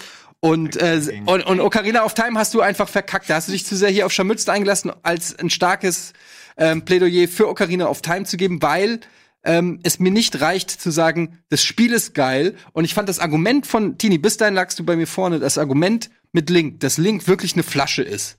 Da habe ich zum ersten Mal gedacht, ja, ey, eigentlich ist Zelda kein, kein gutes Beispiel. Zumindest nicht, wenn du es aus Perspektive von Link. Du hättest sagen können, ey, dann erzähle ich es aus Geschichte von Ganon als Bösewicht oder so. Dann hätte ich hätte ich das entkräftet, aber du hast dich darauf eingelassen und dann eben gesagt, na ja, dann kommt halt ein Drehbuchautor und macht aus Link einen geilen Hengst. Okay, aber dann kannst du halt auch, weiß ich nicht, äh, Sonic nehmen und sagen, ah ja, der ist bei mir aber kein Eagle, sondern Iron Man und dann funktioniert's auch. Also so funktioniert es nicht, deshalb geht der Punkt an Tini. Brandon Fraser. Dankeschön. Brandon Fraser. So. Ja, wer, wer, Aber wer, es war wer sehr spielt schwer. Link? Brandon Fraser. Und, ähm, schnell rüber, weil das auch schon hier alles wieder so lange dauert, rüber zu Daniel. Was sagen die Leute? Ach, ich gebe schnell zurück. Also beziehungsweise wir können hier gerne auf meine Kamera mal eben eine Umfrage anschauen, weil ich habe ansonsten nicht viel zu berichten. Ich habe jetzt nicht irgendwelche großartigen Fakten äh, feststellen können, zu denen ich was sagen kann, weil ich muss auch dazu sagen, ich habe leider Hellblade nicht gespielt. Dementsprechend, ui, ja. Ja. Und so eindeutig sieht's dann aus. Stimmt das denn mit dem Zelda-Film? Dass Ja. der gedreht wird? Echt? Ja. Also, Hast du das mal also, gefact-checkt, ob ist wirklich ein Ja, check Ocarina of Time Das hätte ich machen können, ja. Ein Zelda-Film oder ein Ocarina of Time? Nee, nur ein Zelda-Film. Mhm. Irgendwie ist für 2020, 2021 angekündigt. Habe ich vorhin extra noch mal gegoogelt, Und- um und es als wer- Argument zu. Weißt du, wer Link spielt? Nee, ich weiß, Nee? sonst weiß ich gar nicht. Ich wollte nur wissen, ob es von euren beiden Spielen schon Filme gibt. Macaulay Culkin. Das ist eigentlich Sekt oder Zelda? Nice. ähm, damit, jetzt machen wir Werbung, oder Regie? Ja, bitte. Yes. Deshalb, äh, wir müssen uns alle kurz erholen, einmal frisch machen, was trinken, äh, weil hier so krass gefeitet wird. Es steht 1 zu 1 zu 0 und äh, Antje hat jetzt aber gleich die Möglichkeit, hier nochmal einen Punkt zu ergattern. Nach der Werbung geht es weiter. Ich mache, ich tease schon mal an und zwar, und das ist wirklich eine interessante Frage und das könnte die Stunde von Antje sein. Ähm, wir suchen die most badass scene of all times. Bis gleich. Filmfights. Und damit herzlich willkommen zurück zu Filmfights. Und jetzt, ohne große Umschweife, direkt zu Runde 3. Ja, Leute, jetzt kommt es wirklich auf Filmwissen an. Das ist eine Frage, die uns alle angeht. Ähm, noch krasser als die Europawahl. Florentin. Am 21. 25. 25. 21. Wenn man weit weg we- ist, sollte man schon am 21. Losfahren, ja. losfahren. Und zwar kommen wir jetzt zur Frage, was ist die most badass scene aller Zeiten? Wir haben angefangen bei Antje, waren dann bei Tino. Und jetzt Okay. bist du dran. Ja, wenn es um das Wort Badass geht, dann wende ich mich natürlich an den Master of Badhead, Badass himself. Niemand anderes kann es so wie er, Quentin Tarantino. Und ähm, ich glaube, keine Szene veranschaulicht das so gut wie die Szene in Kill Bill Nummer eins. Kiddo tritt Ärsche und zwar metzelt sie die Crazy 88 nieder. Wir haben hier eine der legendärsten Szenen der Filmgeschichte, in der einfach nur zehn Minuten lang straight Arsch getreten wird und sonst nichts. Sie metzelt, sie macht alle fertig, sie hat ihr Schwert, sie hat ihr Hattori Hanzo Schwert und sie geht da rein und nimmt einfach keine fucking Gefangenen. Sie metzelt alles kaputt. Die Szenen, die Szenen sind so brutal und hart. Wie gesagt, die zensierte Fassung auf schwarz-weiß. Es ist stilistisch anspruchsvoll. Es wird einfach immer krasser. Man denkt sich einfach, es kann nicht krasser werden. Es wird immer krasser krasser, es kommen immer mehr, es gibt hier und da Gags und sie ist einfach unaufhaltsam und es ist einfach eine wahre Pracht. Man kann sich nur darin sonnen, wie fucking badass diese Frau ist, um, um, am, um am Ende dann gegen Oren Ishii anzutreten und sie äh, zu töten. Und es ist einfach ein, ein, ein glorioser eine gloriose Blutfontäne, die wir hier, der wir hier bei, beiwohnen dürfen. Und es ist für mich ohne Frage der badass Scene ever. Vielen Dank, Florentin Antje. Ja, ich habe, bin auch auf Quentin Tarantino gekommen ähm, und habe noch mal ein bisschen. Ich fand es sehr schwer, den Begriff Badass irgendwie zu definieren, ähm, weil ich finde, dass sich Badass, ich wollte, ich wollte, dass sich Badass und Heldenszene so ein bisschen unterscheidet und ähm, habe eine Szene genommen aus äh, Inglorious Bastards, wo finde ich dieses Wort Badass besonders hervortritt, weil es kein wirklich heldenhafter Moment ist, sondern wirklich dieses wir weichen gerade ebenso vom heldenhaften Tun ab, da machen das aber trotzdem alles noch mit einem heldenhaften Anliegen, äh, wenden aber Dinge an bei dem, was wir tun, die durchaus hinterfragbar sind. Und ich meine die Szene, die Kinoszene am Ende von Inglorious Bastards, die damit beginnt, dass auf der Leinwand eine Jüdin, gespielt von Melanie Laurent, den äh, im, im Kinosaal sitzenden Nazis sagt, dass ihre Zeit gekommen ist, so sinngemäß. Im nächsten Moment sehen wir Eli Roth, wie er Hitler zu Klump schießt und das Ganze endet mit einer furiosen Explosion des Kinos. Wir haben also eine Szene, aber drei Badass-Momente in dieser Szene und ähm, ich denke, mehr Badass geht nicht. Ich habe die wohl ikonischste Badass-Szene der Filmgeschichte und da rede ich natürlich von Indiana Jones, Raiders of Lost Ark, nämlich die Szene, als der Schwertkämpfer auf Indiana Jones zugeht, mit dem Schwert rumfuchtelt und man erwartet einen epischen, krassen Fight, aber Indiana Jones erschießt ihn einfach nur. Okay. Und mehr muss ich dazu erstmal nicht sagen, weil die Szene für sich spricht. Alles klar, also sehr schöne Szenen. Wir haben das Gemetzel von Kill Bill 1, wir haben die Kinoszene von Inglourious Bastards und wir haben Indiana Jones, die berühmte Schwertkampf-Szene auf dem Markt in Tunesien. Keine Ahnung. Uh. Glaub. Uh. Hm? Ich hab den Film schon, ich habe den schon mal gesehen. Ja? So, wer von euch möchte denn den anderen bitte jetzt fertig machen? Also dann kann ich ja anfangen. Ähm, und zwar mit Tinos Szene, denn deine Szene ist eigentlich nur ein Gag. Das ist so aus dem Handgelenk geschossen. Okay, damit ist Tino raus. Das ist, das ist so aus dem Handgelenk ein Widersacher niedergeschossen durch das Understatement. Ist es eigentlich in dem Moment witzig gemeint. Ich sehe da in dem Moment keinen Badass-Moment. Und ähm, bei Kill Bill, ich habe auch mit dieser Szene geliebäugelt tatsächlich, muss aber sagen, dass die Szene eigentlich eigentlich ist es einfach nur eine Style-over-Substance-Action-Szene, die perfekt in den Film an sich passt. Sie hebt sich nicht als Badass-Szene ab. Deine Heldin ist Badass. Da wurde mhm. aber nicht gefragt. Es wurde nach einer Badass-Szene gefragt. Wenn sie den ganzen Film über Badass ist, wieso ist diese Szene denn dann Badass? Ja, weil es in keiner Szene mehr Blut und mehr Gemetzel gibt als in dieser Szene und man einfach die Gnadenlosigkeit dieser Figur einfach vor Augen geführt bekommt. Der Folterer wie sie auch einfach aus Hostel 1 ist auch blutig und auch gnadenlos. Ja, aber es ist nicht bad, ist jemanden äh, zu töten, der sich nicht wehren kann. Wohingegen, wenn sie einfach vollen Selbstbewusstsein in diese äh, in dieses Restaurant reingeht und die, ihre Gegnerin noch davor warnt, jetzt ihre Leibgarde zu rufen, weil sie genau weiß, wie es ausgehen wird und wir wissen auch genau, wie es ausgehen wird und es wird einfach gemetzelt. Sie nimmt einfach keine Gefangenen und der gesamte Film, wie du sagst, ist schon badass und kulminiert einfach in diesem Moment, weil sie weil wir einfach wissen, äh, hier werden keine Gefangenen gemacht. Es ist nicht mal spannend. Die Szene ist nicht mal spannend, weil wir einfach genau wissen, was passieren wird. Wir wissen, dass diese Frau nichts aufhalten kann. Es ist einfach reine Badass-Szene. Und es ist wirklich storytechnisch nicht relevant, dass sie alle weggemetzelt werden. Es ist für die Figur relevant, dass sie weggemetzelt werden, einfach weil sie keine Gefangene nimmt und sie einfach da durchpflügt und sie nichts aufhalten kann. Und tatsächlich muss ich bei dir genau sagen, Indiana Jones, es ist nicht, es ist natürlich ein Gag und wir haben alle gelacht und wir kennen das GIF und wir haben es hundertmal gesehen.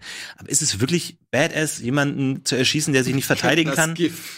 Ja, der ist, es, es ist ja, es Mein ist, Herz springt in ja, es ist ja letztlich, ja, es ist einfach ein Meme geworden, einfach weil es natürlich ein guter Gag ist. Aber wenn man sich mal überlegt, ist es wirklich Badass, jemanden zu erschießen, der sich nicht wehren kann? Ich verstehe, wie du es meinst, Tino. Jetzt, ich will dir Ja, nicht die Worte im ja. Mund rumdrehen, aber wenn man mal überlegt, klar, es ist ein Lacher und wir sagen, guter Typ. Aber ist es wirklich Badass, jemanden zu erschießen, der sich nicht wehren kann? Ist das wirklich das, was Indiana Jones cool macht? Vor allem, was für mich halt noch eine Badass-Szene ausmacht, ist, ja, du musst schneller sein. Ja, also ihr könnt da ruhig euch die Zähne dran ausbeißen. Ich habe ja meine Argumente weiterhin. Was für mich halt noch eine Badass-Szene ausmacht, ist dieses Gefühl beim Zuschauen des einen Schlag in die Magengrube bekommen, aber nicht, weil es schmerzt, sondern weil ich das, was ich gerade sehe, dass, weil ich weiß, dass es eigentlich ein Tick zu viel ist.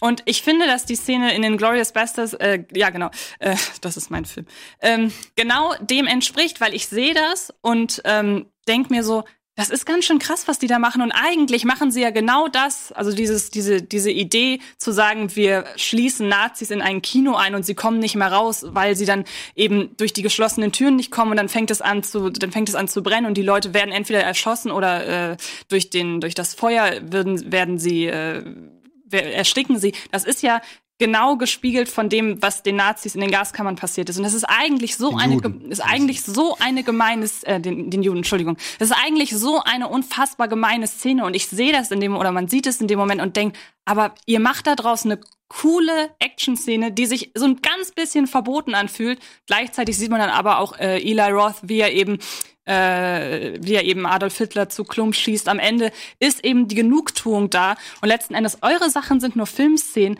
Meine, Sa meine Szene, das ist geschichtliche Genugtuung. Ja, aber ich würde auch sagen, dass wir jetzt auch damit zu tun haben, dass ähm, die, um die es hier geht, die Nazis, die hier verbrennen, die können sich nicht wehren. Die werden überrascht. Es ist ein Hinterhalt. Die machen nichts falsch. Die schauen sich einfach nur einen Film an, werden eingeschlossen und Die verbrennen. machen nichts falsch. Naja, die, die, die machen schon was Red weiter, bitte. moralisch falsch, aber in der Szene machen sie nicht falsch. Man Das sind einfach nur Nazis, Man hat sie nicht. die einfach nur mal einen schönen Nehmt das Abend nicht aus dem Kontext. Die wollten einfach nur mal einen Film nein, gucken. nein, nein. Ich weiß, Was ich- ich verstehe, Ja. aber ich muss Ja, darauf den Gag machen. Ich verstehe schon. Nee, was ich meine ist, dass die, dass die, dass es einfach nicht wirklich Badass ist, einfach Leute, die es nicht erwarten, in einem, in einem Kino zu verbrennen. Klar, die haben es verdient und wir alle freuen uns, dass die Nazis verbrennen. Aber ist es wirklich so Badass? Ich meine, die, es ist keine wahnsinnig große Leistung. Ist deine Wohin- Szene nicht einfach nur cool? Ja, aber äh, natürlich, sie ist cool und sie ist auf eine Badass-Art cool. Und wir haben, es, es ist eigentlich eine Chance von 88 zu 1. Ja, also es ist wirklich, mehr Überzahl ist gar nicht denkbar in einem Schwertkampf und sie metzelt sie alle nieder. Es ist die, eine, eine sehr schwere Herausforderung, die sie mit völliger Leichtigkeit meistert. Das ist für mich die Definition von Badass und es ist nicht irgendwie so ein, ah, wir schleichen uns an, wir machen die Türen zu und dann klar ist es befriedigend, die Nazis brennen zu sehen, aber es ist nicht wirklich Badass, weil du hast es nicht mit einem Gegner zu tun, der irgendwie auf Augenhöhe ist, also zumindest auf einem kämpferischen Augenhöhe. Es ist keiner, der dir entgegentritt, wo du einfach sagst, okay, jetzt geht's hier aufeinander, jetzt geht's Auge in Auge, wir kämpfen, wer der Bessere ist. Sondern es ist ein Hinterhalt. Es ist ein Hinterhalt und wir sperren Leute ein und zünden sie an. Das ist nicht für, für mich nicht die Definition von Badass, weil du es einfach, es ist, im Grunde ist es eine feige Aktion. Die Nazis haben verdient, klar. Aber es ist eine feige Aktion. Es ist nicht Badass. Badass und feige ist genau das Gegenteil. Aber ich sehe. Ne, ich Ja, jetzt lasse ich dich also, mal. Ich mache es jetzt auch wie Indiana Jones und vernichte euch auch mit einer einzigen Pistolenkugel, weil ihr ja so wehrlos seid. Yeah. Also erstmal aus formeller Sicht habt ihr die Frage ja falsch verstanden. Ihr beschreibt Sequenzen und keine Szenen. Zweitens sagst du, dass daraus ein Meme geworden ist, so als ob das was Schlechtes wäre. Aber wenn was ein Meme geworden ist, ist das ja schon Beweis dafür, wie most badass of all times das überhaupt ist.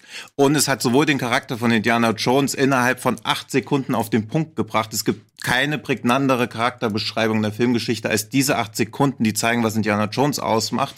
Bloß, dass er Harrison Ford diese Szene sich spontan hat einfallen lassen, weil er Durchfall hatte. Also es bringt auch den Schauspieler auf den Punkt. Also es ist quasi in der Realität und im Film perfekt aufeinander gebracht. Es bringt Harrison Ford als Schauspieler auf den Punkt, der danach nur noch solche Rollen gespielt hat. Indiana Jones wird perfekt definiert, während ihr fünf Liter Fischsuppe auf den Tisch stellt und sagt, guck mal hier, ich habe lecker gekocht, wenn ich einen Tropfen der feinsten Geschmacksrichtungen hintropfe und es schmeckt tausendmal besser. Weil was du beschreibst, sind ja zehn Prozent des Films. Ja, eben, Also- genau. Es ist einfach dieses Zelebrieren. Es ist einfach dieses gloriose in größter Möglichkeit ausfalten, weil es das eben auch verdient. Und ich meine, niemand hat sich bei diesem Kampf gelangweilt. Niemand dachte, oh, 88 hätten es nicht nur 77 sein müssen. Man war einfach in diesem Rausch, in diesem Blutrausch drin und man war mit ihr so fucking badass und es konnten gar nicht mehr sein. Und äh, bei dir ist es, wie gesagt, eine gute Szene, kein Problem. Ich es ist natürlich, wie gesagt, der Gag gut. Ich frage mich nur, wie gesagt, es ist ein wehrloser Gegner, der einfach so erschossen wird. Ist es Badass. Es, es funktioniert eben, wie gesagt, aus einer, aus einer gebrochenen Erwartungshaltung heraus. Da hätte alles passieren können. Der hätte, der hätte auch irgendwie ein Flugzeug kommen können Ja, und ihn wegschießen können. Ja, es ist irgendwie Ja, einfach klar, bis- es ist einfach ja. die Erwartungshaltung und es ist der Ja, Gag. aber bis zu der, Moment- Sekunde hätte Okay. man erwartet, dass das so stattfindet, dass es so einen Kampf gibt. Während zum Beispiel bei Kill Bill gibt's ja wirklich den Kampf. Da ist nicht einfach, dass sie eine Handgranate zündet und die Ja, in die Messer. aber genau und das das ist ja Badass. Nee, das ist nicht Badass. Doch. Das, was sie, nee, sie, sie zieht halt einfach ihr Ding durch. Sie ist halt einfach pflichtbewusst von Rachegedanken getrieben. Sie handelt ja in ihrer Wahrnehmung zutiefst rational. Das ist nicht Badass. Das ist ja die Antithese von Badass. Nein, genau das ist Badass. Genau mit der Intention, Ärsche zu treten, reinzugehen, sich dem Gegner zu stellen und zu machen. Und bei dir, wie gesagt, es ist einfach ein Spiel mit einer Erwartungshaltung. Es ist ein Gag. Und es ist einfach, es funktioniert nur durch die gebrochene Erwartungshaltung. Und ich finde, das beschreibt nicht immer die, die, die Definition von Indiana Jones so gut, sondern es ist hier einfach ein filmisches Element. Du erwartest was anderes und es kommt was anderes. Und das ist für mich, und das ist genau Und das, das Gegenteil von der der Szene Film, mir. Der das gemacht hat. und Das war der ja, das ist erste, der erste. Film, der eine Erwartung gebrochen hat, oder? Nein, aber der erste Film, der seinen Charakter auf so eine Badass-Art und Weise. Also wie oft redet man da heutzutage noch drüber? Klar, je- jeden zweiten Tag Und- rede ich über diese Szene. Ja, ich auch. Dann haben wir ja was gemeinsam. Aber sie ist jedenfalls in die Filmgeschichte eingegangen. Deine Szene, das will ich ja gar nicht abstreiten, ist auch in die Filmgeschichte eingegangen, aber wegen der Masse und du argumentierst ja auch ein bisschen wie ein Zwölfjähriger, wenn du sagst, oh, da gab so viel Blut und Gewalt. Das macht ja kein Badass aus. Also dann ist Olaf Ittenbach ja auch der Badass-Meister schlechthin. Wer?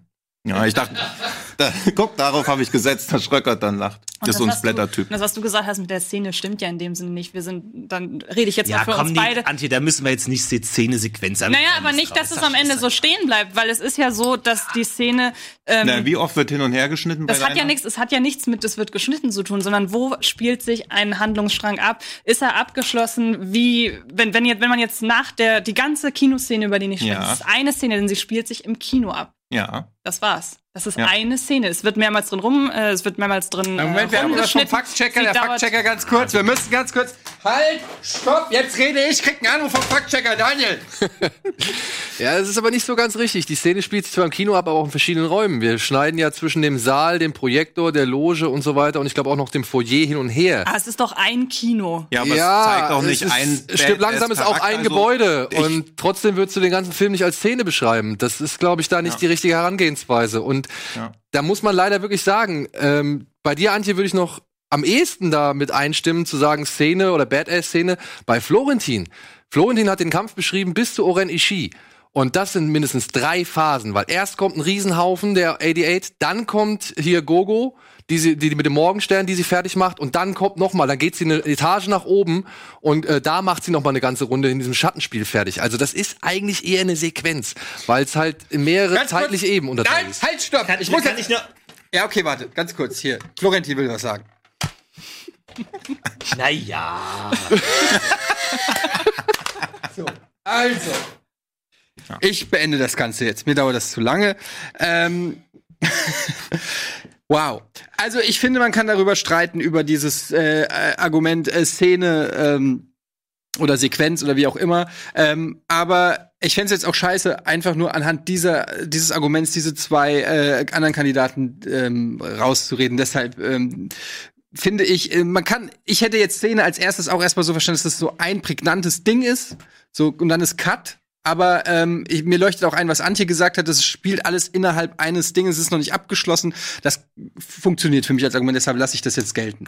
Ähm, ja, also, die Frage, ob das einfach nur ein guter Gag ist oder ob das Badass ist, finde ich, das ist eigentlich fast unmöglich so richtig zu beantworten, weil wer sagt, dass Badass nicht auch lustig sein kann? Und Badass ist, glaube ich, in 99% der Fälle ist es ja immer irgendwie erstmal ein Brechen mit der Erwartung. Egal, ob es jetzt im Fall von Inglourious Bastards ist, dass Hitler erschossen wird, dass plötzlich die Nazis eingesperrt werden und verbrannt werden. Das ist ein Überraschungsmoment. Das, was äh, Indiana Jones macht, ist ein Überraschungsmoment. Aber genauso, äh, dass die Braut 88 Leute abgemetzelt auf die allerfeinste Art und Weise. Auch das ist mehr oder weniger ein, ein Brechen mit der Er- von normalerweise auszugehenden Erwartung. Insofern gibt sich das alles nicht viel. Bei dem einen passiert es in einer Sekunde, bei dem anderen in einem 30-minütigen Kampf oder eben in, in so einem äh, Twist. Insofern äh, finde ich, ist das kein Argument. Was für mich äh, ein Argument durchaus ist, ist ähm, äh, zu sagen, dass, ähm, was Antje zum Beispiel ähm, Kill Bill vorgeworfen hat, dass sie schon die ganze Zeit Badass ist. Das fand ich ähm, irgendwie auch schon richtig. Da hättest du aber ähm, argumentieren können, was du aber nicht getan hast, dass äh, das aber die Szene ist, die ihre Badassigkeit eigentlich definiert, weil davor ist sie auch zwar kämpft sie und so, aber ähm, das ist eigentlich das, was sie zur ultimativen Killerin macht, wo man danach sagt, okay, Alter, die Frau ist badass. Hast du aber nicht gesagt. Ähm, das, das, das hat mich ein bisschen gewundert. Deshalb lasse ich das Argument von Antje gelten. Ähm, sie hat auch gesagt, Style over Substance. Ähm, finde ich, äh, zumindest wenn man dann Inglorious Bastards als Gegenbeispiel anführt, finde ich das eigentlich ein ganz vernünftiges Beispiel. Ähm, die Szene von Indiana Jones ähm, ist eine lustige Szene, ist eine Comedy-Szene. Und irgendwie tue ich mich schwer, das als Badass äh, zu machen. Und da fand ich Florentins Argument sehr gut. Er erschießt halt einen Typen der einen Säbel hat. Klar, es ist lustig und es ist unerwartet und es ist vom, es ist vom Comedy-Timing eine der besten Szenen der Filmgeschichte, gar keine Frage. Aber Badass ist äh, für mich, weiß ich nicht, äh, sowas ähm, wie Wesley Snipes, der äh, am Anfang in der Techno, äh, in den, bei dem Techno-Theater von, äh, wie heißt er als Vampire Killer?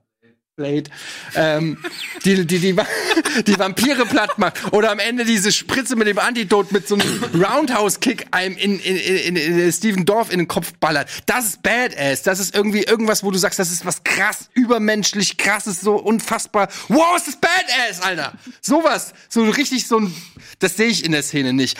Ähm, und ähm, gut, all das, was ich jetzt gerade gesagt habe, habe ich nicht ausgerufen bei Inglorious Bastards, aber nachdem du es mir so schön äh, diesen Dreiklang auch erklärt hast nochmal, fand ich ähm, das sehr schön, weil es ist äh, zum einen die, diese Spiegelung mit dem, äh, mit den, was die Nazis nämlich äh, gemacht haben, gleichzeitig wird, wird, wird ähm, Hitler niedergeballert, das ist fucking badass, auch in der Art und Weise, wie es bei Inglorious Bastards passiert.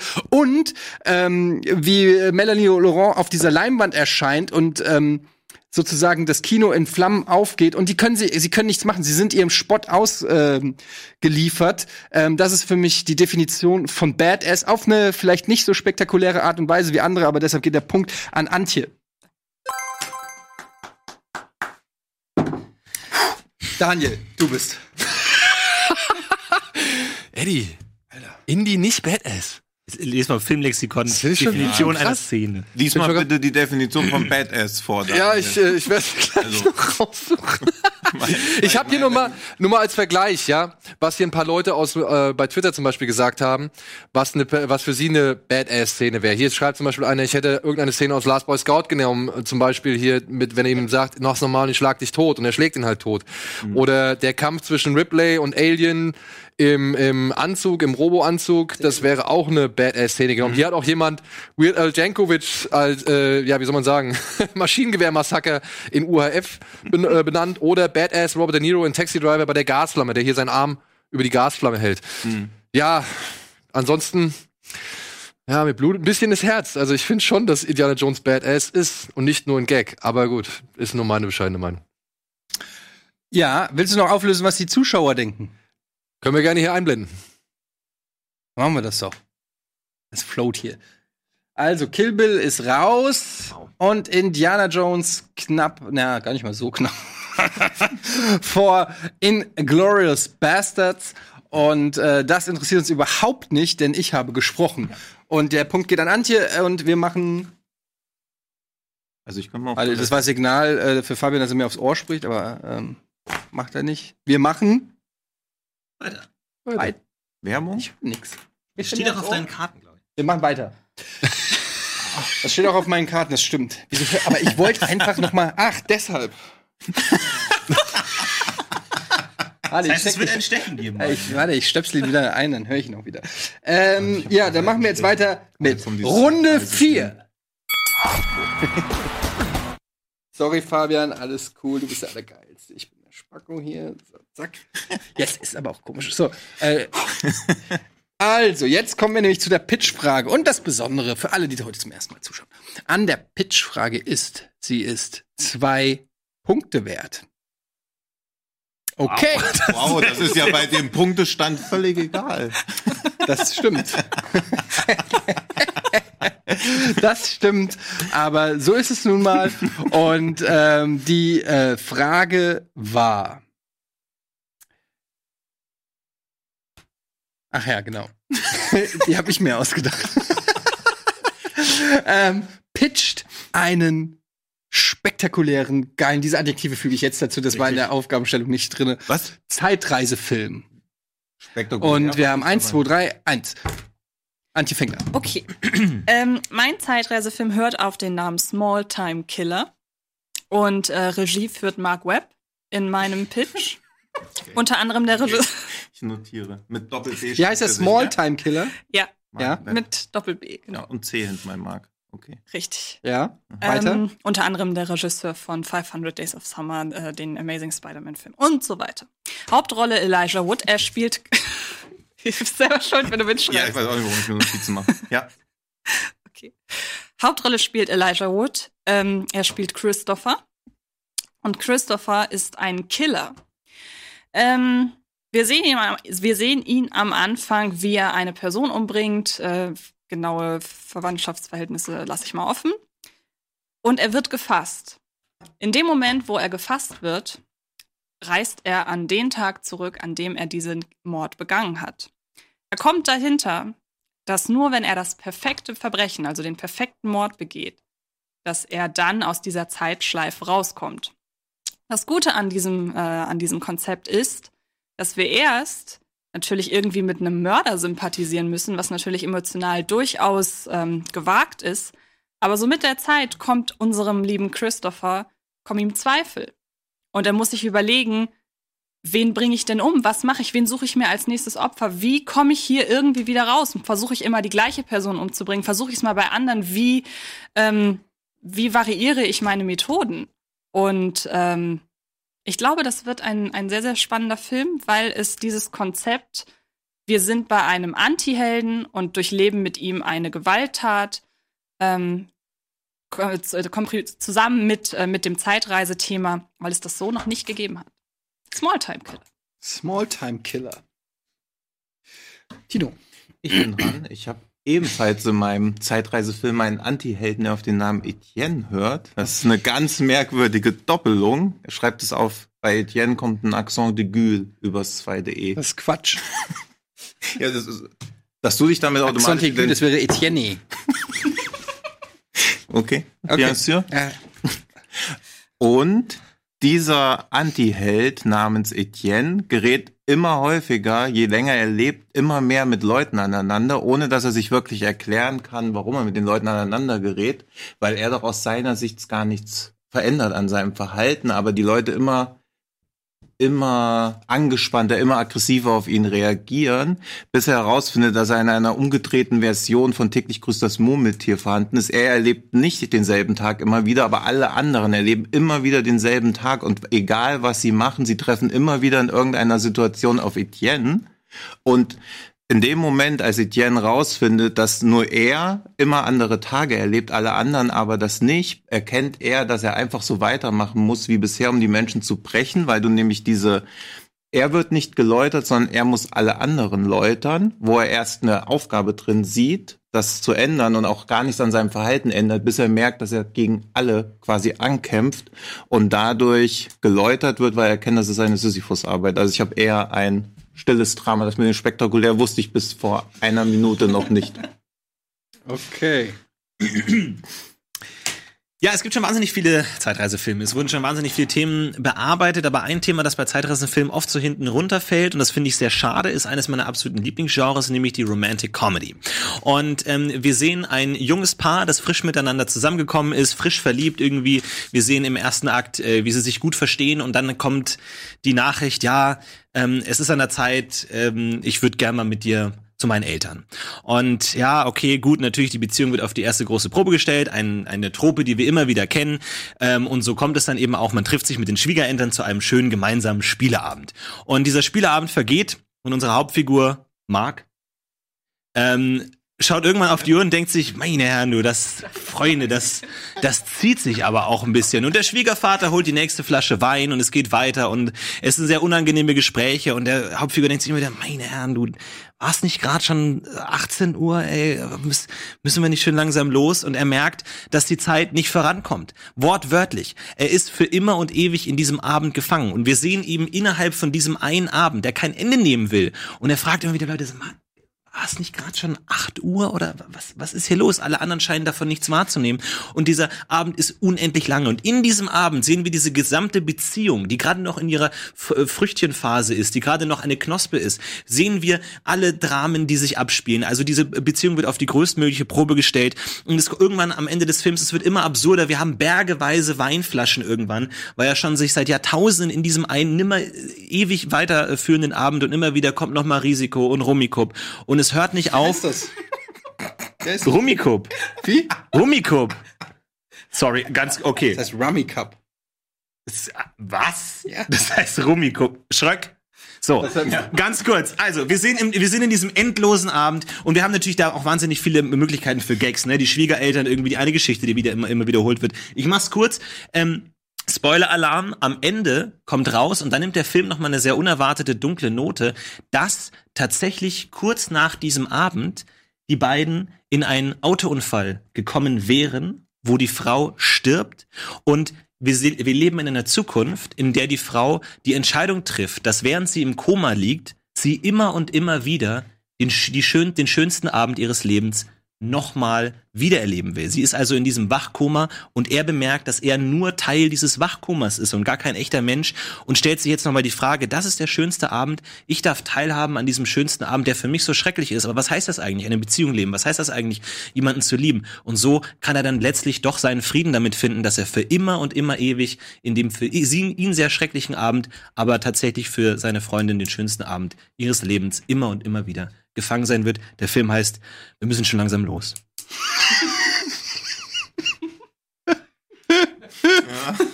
Wir müssen schon langsam los. Wir müssen schon langsam los. Die Rom-Com. Ja. Wir müssen schon langsam los. Schön langsam los. Wir müssen schön langsam los. Ja, also Remake gibt's dann halt, das ist natürlich ein bisschen schwierig mit den Rechten, aber. Auf Englisch dann Teil Let's dann go already. Ja. Okay. Zweite Teil Mit Kevin. noch langsamer Ja, los. look at the time. ja, oder look at the time. Ja. Let's go. Ja, Leute, dann äh, Almost diskutiert eight. doch mal. Soll ich es für euch zusammenfassen oder wollt ihr direkt loslegen? Ja, legt los, ruhig los. Warum hätte ich da jetzt so erwartungsvoll angeschaut? Ich möchte erstmal aus der sicheren Distanz des Beobachters Ja, auf genau. die Argumente losgehen. Also ich sag mal so, wer einmal bei einem Antrittsbesuch bei seinen Schwiegereltern war, würde dafür nicht zwei Stunden lang ins Kino gehen, um das da nochmal zu erleben. Natürlich, gerade Situationen, die jeder aus dem Alltag kennt, sind doch in der Form einer Romantic Comedy zu sehen. Das ist doch Romantic Comedy. Dinge, die Gibt's wir übrigens kennen. auch schon als, als Zeitreisefilm. Also dass es das noch nie gab im Zeitreisefilm. Das ist schon klar, aber Romantic Comedy sind einfach selten. Es gibt Wieso auch ist das schon Fiction. klar? Also, Ich habe ja nicht gesagt, dass es keine gibt. Ich habe so. nur gesagt, dass es eher Ach, selten okay. ist. Und ihr habt beide keine. Also deswegen. Okay, okay. Aber genau das ist doch eine Romantic Comedy. Situationen, die wir kennen, überhöhen.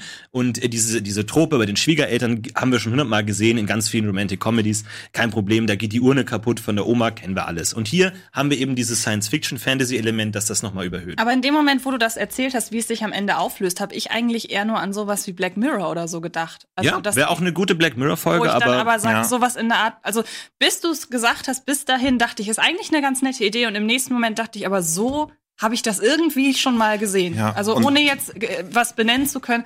Aber dieser Twist, wenn mir der im Kino präsentiert worden wäre, hätte ich gedacht, das ist lame. Das, Moment, in, wenn du den in der Serie siehst, sagst du geil und wenn du im Kino siehst, sagst du lame? na, das Problem, glaube ich, also ich kann da, glaube ich, Antje ganz gut verstehen, dass es halt so ein Gut, dass ihr euch gut versteht. Das freut mich. dass, dass das so ein klassischer Kurzfilmstoff ist. Also du sagst doch erstmal im ersten Akt, lernen sich kennen. Was passiert dann im zweiten und im dritten Akt? Also ja, der zweite wie- Akt ist dieser Abend, der immer Ja, wieder aber wie wird. lang? Gags, Also- sie kommen sich näher, sie haben den ersten Streit, sie merken, oh, wir streiten uns eigentlich umsonst. Wir haben diese gesamte Beziehung im Kurzdurchlauf innerhalb Ja, dieses aber Kammerspiels. das ist ja trotzdem 90 Minuten. Also das ist ja für einen Film ja, war auch ein, war auch eine Kur ein Kurzfilm, eine Kurzgeschichte, der ein fantastischer Film ist. Ja, aber das ist keine Rom-Com. Also bei und? Nur weil es eine gute Kurzfilmidee ist, heißt nicht, dass es aber automatisch eine eine schlechte Rom-Com muss ja ist. fast-paced sein. Da muss ja immer was passieren. Bam, bam, Ja, bam. Gags, Wenn da- Gags, Gags. Ja, aber die zahlen ja auf nichts ein, außer dass am Ende, ach ja, hier Zeitreisemensch. Also du benutzt dieses, was oft bei Zeitreisefilmen aus meiner Sicht passiert, wird das als Gimmick genutzt. Also es, es steht gar nicht im Mittelpunkt, sondern es dient eher dazu, die Story in Gang zu bekommen. Also es passiert diese Zeitschleife, darin passiert die Handlung, aber dann wird daraus ergibt sich gar nichts mehr. Und was bei Zeitreisefilmen, also bei deinem, im Prinzip ja auch so ein bisschen das Problem ist, oder nicht das Problem, aber worauf es häufig hinausgeht, dass man aus der Zeitreiseschleife entkommen muss. Also es ist immer wie so ein Escape-Movie, nur dass man nicht in einem Gebäude gefangen ist, sondern in einer Zeitschleife. Also es ist immer sehr erwartbar. Innerhalb dessen passieren zwar ein paar Twists, aber es ist halt nicht Also während mein Film ja eher die Zeitreise äh, nicht als Gimmick nutzt, sondern eher so eine existenzielle Krise. Aber du Weil hast ja auch die Zeitschleife, aus der man irgendwann ausbrechen Und muss. bei Nee, mir man ist kann es, eben- Und ja. bei mir ist es vor allem so, dass man bei mir vielleicht gar nicht unbedingt will, dass diese Person aus der Zeitschleife rauskommt. Weil wir wissen, wenn er da rauskommt, hat er einen perfekten Mord begangen. Der wird niemals aufgelöst. Und normalerweise Ja, ist man immer auf der Seite des Helden und will immer, dass er Ja, aus der Zeitschleife rauskommt. Und bei dir, äh, Florentin, was, da möchte ich noch mal bei, bei, bei Tino einhaken, was er gerade gesagt hat, die, die Gags, du hast eben die Gags hervorgestellt, die dann den zweiten und auch den dritten Akt teilweise ausmachen. Die beziehen sich aber, so wie ich das von dir gehört habe, nur auf diese Rom-Com-Thematik. Und dann greift wieder das, das Zeitreise-Ding ist halt nur das Gimmick, aber letzten Endes ist es eine ganz banale Rom-Com, Nee, weil die, die, Gags zahlen natürlich auch darauf ein, dass er als einziger merkt, dass irgendwas mit der Zeit nicht Ja, aber stimmt. du Und wir hast haben eben- die, die sich auftürmenden Weinflaschen, die niemand zu bemerken scheint. Das sind alles Dinge, die auf diese Thematik einzahlen. Und wir haben eben Vielleicht sind dieses, die Eltern auch einfach dieses subjektive Erleben des endlosen Abends hatte, glaube ich, jeder schon mal. Aber hier treiben wir es eben auf die Spitze in einem wirklich endlosen Abend. Und ich glaube, da kann man viele Situationen machen, indem er es überlegt, was passiert kann. Er probiert verschiedene Sachen aus. Moment, bin ich jetzt in täglich größeres Murmeltier? Was geschieht hier? Er starrt die Uhr an. Viele Dinge passieren. Da kann man, glaube ich, viel darauf einzahlen. Also da muss sich dann ein cleverer Drehbuchautor was überlegen, wie du so schön sagst. Aber ich glaube, die Prämisse gibt auf zumindest schon mal was her. Apropos Prämisse, also als ich deine Story gehört habe, dachte ich erst, okay, das ist ganz cool, aber du sagst jetzt selber, dass er den Mord überhaupt nicht begehen müsste, aber viel spannender wäre dein Film ja, wenn er irgendeinen Verbrecher suchen müsste und beobachten und den irgendwie aus dann der haben Welt wir ja schaffen, Looper. aber Also das brauchen wir nicht nochmal. Looper Ja, aber bei dir. Also haben wir kurz, halt kann ich kurz Looper ohne- Du hast Looper umgedreht und du hast täglich größeres Murmeltier Nee, ich umgedreht. hab's nee, nicht ich hab umge- nicht- ich hab ihn nee, nicht das ist umgedreht. ein narrativer Ansatz. Also das ist ja, du brauchst Das hast ja, du aber schon so gesagt. das habe ich auch so gesagt, ja, weil du ja immer einen Pitch brauchst. Also du musst ja immer irgendwas sagen, damit du den Leuten sagen kannst, hey, das ist so, aber mit einem Twist. Was ist denn bei dir wie das und das, aber mit einem Twist? Das ist eine, eine originelle Also Idee. Ja, aber wie willst du das bei der Filmförderung zum Beispiel pitchen? So wie ich es jetzt gerade gepitcht Also habe. eine originelle Idee. Moment, du, Wie haben, du, sie denn, wie haben Sie denn dann Groundhog Day gepitcht? Du wirst mir gerade vor. haben, wir haben ein Drehbuch von Person X, Person Y und kurz gesagt, wo es Sorry, jetzt wird's absurd. Du, du wirst mir gerade vor, dass mein Film nicht so ist wie ein anderer Film. Das Nein, ist für meine- mich eher ein positives Meiner ist ja auch Argument. das, das komplett gespiegelt. Also Zeitreisefilme. Ja, ich weiß. Ja, aber Zeitreisefilme haben ja immer das Problem, dass sie auf irgendwas aufbauen, weil du kannst halt mit Zeitreisen nur so und so viel machen. Bei dir könnte übrigens auch einfach jemanden umbringen, den niemand vermisst. Und dann ist ja das perfekte Verbrechen schon begangen. Also ich stelle es mir sehr am Anfang sehr langwierig vor, weil er muss ja erstmal diesen moralischen Schritt zum ersten Mal machen, wirklich jemanden zu töten. Dann hat er diesen Zwiespalt, er will es nicht mehr machen, er hat es aber schon gemacht. Also du kannst deine Figur gar nicht mehr aus diesem moralischen Zwiespalt lösen, weil obwohl sie die Zeitreise ja begeht und der Mord dann nicht vorhanden wäre, ist er aber im Kopf trotzdem noch immer noch Täter. Also du kannst diesen moralischen Zwiespalt, in den du deine Figur durch dein Setting reinbringst, gar nicht mehr rausholen. Ja, ich denke schon. Also das macht es ja eben so emotional komplex. Ja, aber er glaube, weiß, dass er töten kann und danach dass er töten muss. Und das ist immer dieser emotionale Wechsel zwischen ich muss töten und eigentlich bin ich ja sowieso ein Killer, weil er wird als Killer etabliert. Aber andererseits, je öfter ich das mache, desto mehr fange ich an, das zu überdenken. Ich kann mir da wirklich viele, so ich, ich stelle mir irgendwelche äh, Szenenmontagen vor, wie man dann sieht, wie er immer wieder. Ja gut, das ist ja wie bei Happy äh, Death Day oder so. Also das hast du ja bei so einem Zeitreisefilm sowieso. Aber ich möchte gerne eine Szene wirklich einmal äh, vorstellen, wenn ich Gerne. darf. Ja, bitte. Damit ihr euch das ein bisschen Du besser kannst ja auch hier vorstellen vorne könnt. so spielen. Vielleicht, wenn Elijah, Wood da wäre, aber Okay. ich glaube äh, Oder Mark nicht. Webb. Ähm, ich habe mir nämlich so eine Szenerie überlegt, wie man Ja. halt wirklich morgens Christopher sieht, wie er aufwacht und ähm, er merkt, okay, er ist eben nicht aufgewacht am selben Tag, sondern offenbar hat der Mord, den er gerade eben begangen hat, der ist noch nicht aufgedeckt worden. Und ähm, alles geht so seinen Gang, also die Tage vergehen und irgendwann entdeckt er aber an seinem Mantel einen verlorenen Knopf. Und wir sehen, wie er dieses, äh, da wo vorher der Knopf war, wie er das ansieht und er meint und er sieht, okay, wahrscheinlich hat er diesen Knopf irgendwo verloren. Hoffentlich nicht an einem Tatort. Umschnitt auf die Szene auf den Tatort. Wir sehen einen Ermittler, wie er diesen Knopf hochhebt und in dem Moment wissen wir, okay, es wird nicht mehr lange dauern, sie werden ihm doch auf die Schliche kommen.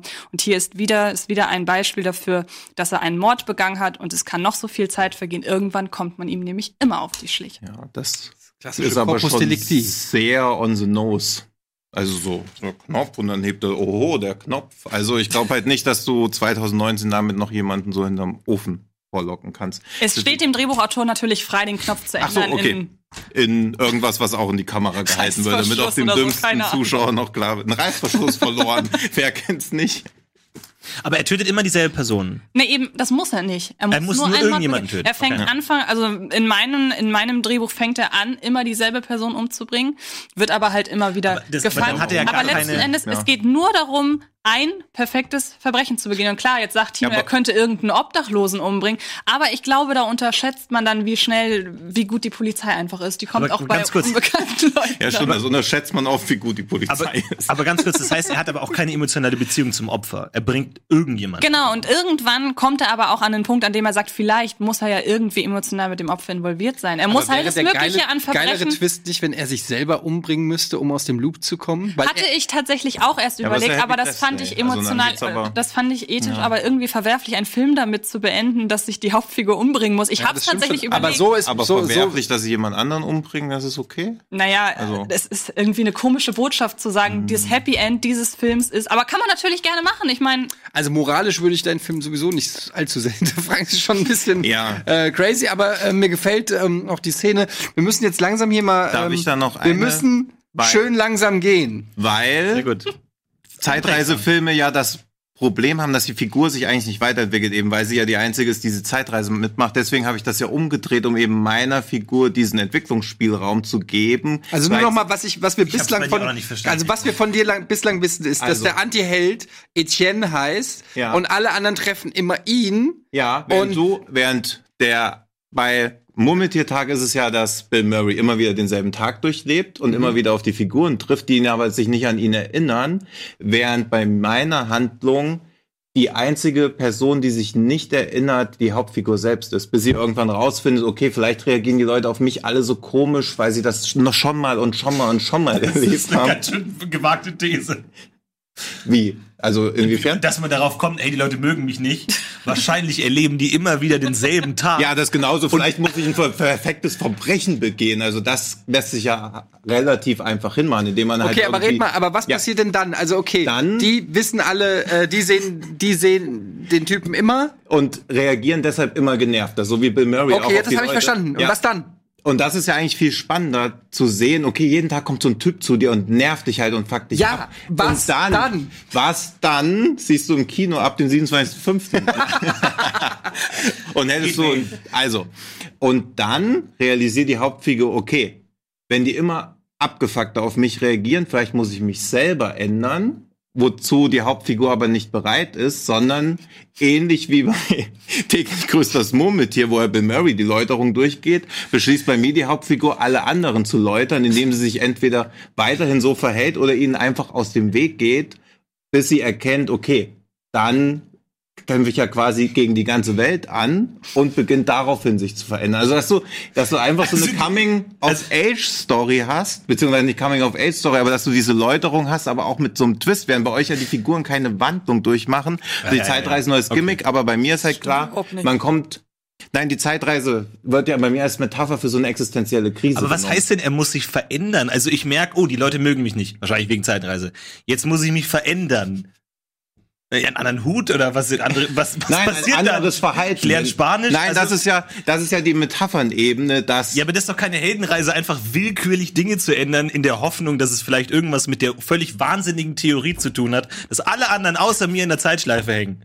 ja, aber dann vor allem kriegt er immer wieder mit, dass sie sagen, das ist doch derselbe Scheiß wie gestern, aber er hat sie gestern hat er sich ganz anders oder überhaupt nicht an dem Ort. Also dieses, dass er mitbekommt, dass alle Leute, egal wie sie sich verhalten, sie treffen immer wieder auf ihn. Also er nimmt sie ja wie bei I Am Legend irgendwann dann auch als die einzige Gefahr. Aber wahr. wenn deine Held der einzige ist, Weil bei der mir- nicht die Zeitreise durchmacht, dann warum sollte er denn dann auch immer da bleiben, wo die anderen immer bleiben? Nein, das, er kann sich doch er, frei be- bewegen. ja, er bewegt sich, aber alles, was die anderen machen, passiert dann halt einfach. Also das ist doch egal. Also das ist ja bei. Er aber gleichzeitig ja auch das, was die anderen machen, wenn er immer wieder auf die gleichen Figuren trifft. Nein, sie müssen ja nicht. Ach so, du denkst, dass hier immer um 18.06 Uhr dann die Ja, und die so Situation. Nein, es passiert, nein, es passiert in komplett anderen Abläufen. Und bei mir endet die Handlung dann nämlich in Selbstmord, weil die Figur nämlich einfach erkennt, dass sie nicht sich alle Menschen stark ändern selber kann. ändern muss. Nein, dass sie nicht alle Menschen ändern kann, sich selbst aber auch nicht noch aus dieser Zeitschleife gar nicht entkommen kann. Aber, sie ist doch nicht in der Zeitschleife. Genau, Wenn du sagst, der anderen 4. auch in der Zeit- April, äh, für alle Doch, Menschen wiederholt wenn- sich der 4. April. Nur Ja. für deine Hauptfigur nicht. Dann Doch. ist der 4. April und dann ist der 5. April. Richtig. Und aber alle anderen alle hängen im anderen- 4. ja, und er macht normal weiter. Ja. und er merkt dann, dass er dadurch aber er begegnet trotzdem immer den Leuten. Warum? Warum? Hängen doch in Der kann, noch, Zeitschleife. kann noch weitergehen, er kann Ja. noch andere Leute treffen, wenn er merkt, Für ihn dass geht die, das er Leben trifft, normal weiter. Nee, also, dass ihr das nicht versteht. Gut, dann kommen wir jetzt noch ganz kurz. Also, ich glaube, zwei Punkte kriege ich nicht, aber Also, ich werde das ganz kurz können wir noch einreichen. ganz Verwirrendste Film aller Zeiten. Ganz kurz. Ja, das Hey, ist bei Zeitreisefilmen. Uke. Bosse wird die Hauptrolle Hallo, spielen. ruhig. Danke. Also, Tini, was ich von dir weiß, ist, da ist der Marc. Und er hat einen Spieleabend mit seinen Schwiegereltern, hat keinen Bock drauf, aber für seine Freundin, die, wie heißt? Clarissa? Clarissa. Ähm, Marc und Mit Clarissa. Auf mit dem E. auf dem Clarissae. Ähm, und sie haben also bei Clarissas Eltern sind sie. Genau. Und Clarissa hat mega die Partys, bester Abend ever für Marc, einfach furchtbar. Aber stellt sich raus, es ist einfach nur das Wachkoma von Clarissa, die in einem Autounfall verwickelt war. Ja, genau. Für, für, für ihn nimmt es kein Ende. Für ihn nimmt es kein Ende. Und er checkt nicht, warum es kein Ende nimmt. Und die, aber irgendwann kriegt das raus, auch durch die Eltern, die sagen, ja, ihr zuliebe, tu es ihr zuliebe. Aber ist es denn jetzt weiß nur ein nicht, Traum oder nicht? Ja, es ist, es ist ein Traum. Nee, nee, es ist ein Traum von ihr. Er ist gar kein echter Mensch. Er merkt irgendwann, ich bin nur Teil ihrer Fantasie. Und muss damit leben, wie gehe ich damit um, Teil von ihrer Fantasie zu sein. Kann, kann ich es, oder äh, kann ich es äh, aushalten, für sie immer wieder diesen schrecklichen Abend endlos durchzumachen? Ja, aber wenn er doch Teil. doch Das ist ein. Zeitreise, es ist halt ein bisschen Ja, aber wie kompliziert, denn- aber das ist jetzt wirklich Wie nicht der kann denn das ist ein Teil von ihr ein eigenes Bewusstsein Ja, haben, aber genau. trotzdem Teil ganz von ihr sein? interessante Frage. Ja, ganz ich weiß, dass es eine ganz Frage. interessante Frage ist, aber Ja, die ja, wir wird ja nicht zum Ende. gelöst. Also die bleibt ja dann einfach. Leute, Gibt's- gibt's also ja auch eine Black findet ihr das nicht lustig, dass ich nach einem Zeitreisefilm gefragt habe und alle drei kommen mit einem Loop? Alle drei kamen mit einem Loop. Kein einer, kein einziger von euch gesagt, der baut eine Zeitmaschine, fliegt ins Jahr 1400 und, kü- In und, und Filmfight 7 habe ich einen Zeitreisefilm geguckt. Wir wollten alle outside the box und sind alle in dieselbe Box. einfach Ja, eben, ja. ähm, Wir reisen aber auch gleich wieder weg. Also- sie alleine. ich, ich mach's kurz, der Punkt geht an Antje, ähm, die hier den, vielleicht liegt's auch an mir, ganz ehrlich, den einzigen wirklich klar verständlichen Film, zwar moralisch komplett Ja, aber wer fragwürdig, will denn klar verständliche Ähm, Filme aber ich habe 2019 zumindest sehen? bei dir habe ich verstanden, du hast auch einen Regisseur, gut, das, den hast du nicht weiter ausgeführt, warum. Und Elijah Wood hast du auch einfach nur genannt. Ähm, aber Aber ich äh, hab was genannt. Aber immerhin habe ich das Gefühl Ja, gehabt, bei der Szene, bei der, du hast eine schöne Szene. Äh, hier saß mal einer, der hat Jury gemacht, der hat gesagt, ich will dann auch mal verstehen, gib mir ein Beispiel, wie ihr das versteht. Und das hast du mir geliefert, Antje, und die anderen beiden nicht. Bei mir spielt und, Branson Fraser die Hauptrolle. Also, falls du die Punkte nochmal umverteilen willst. Und ähm, deshalb geht der Punkt an Antje. Und jetzt haben wir die unangenehme Situation eines Gleichstands. verliere ich Und wieder. vor allem, äh, Schröck, ich will Rummikub gelöst haben. genau, Ja, das geben wir direkt jetzt weiter an Einzige, was Daniel, bevor so- wir nämlich gleich zum Stechen zwischen euch beiden kommen. Wer mit Antje dann die Schnellfragerunde macht, gehen wir erst noch mal rüber zu Daniel. Ähm, wie sieht's denn da drüben bei dir aus? Oh, unverändert. Alles klar. Alles dann machen wir weiter mit. Nein, warte mal kurz. Was? Ja, die, die Aussprache ist tatsächlich Rummy Cup. Es ist ein englisches Spiel, beziehungsweise. Natürlich heißt es Rummy Cup. Aber ich, es gibt halt, wie gesagt, einen deutschen Ableger und ich denke mal, da hat man sich hier darauf geeinigt, dass es Cup genannt wird.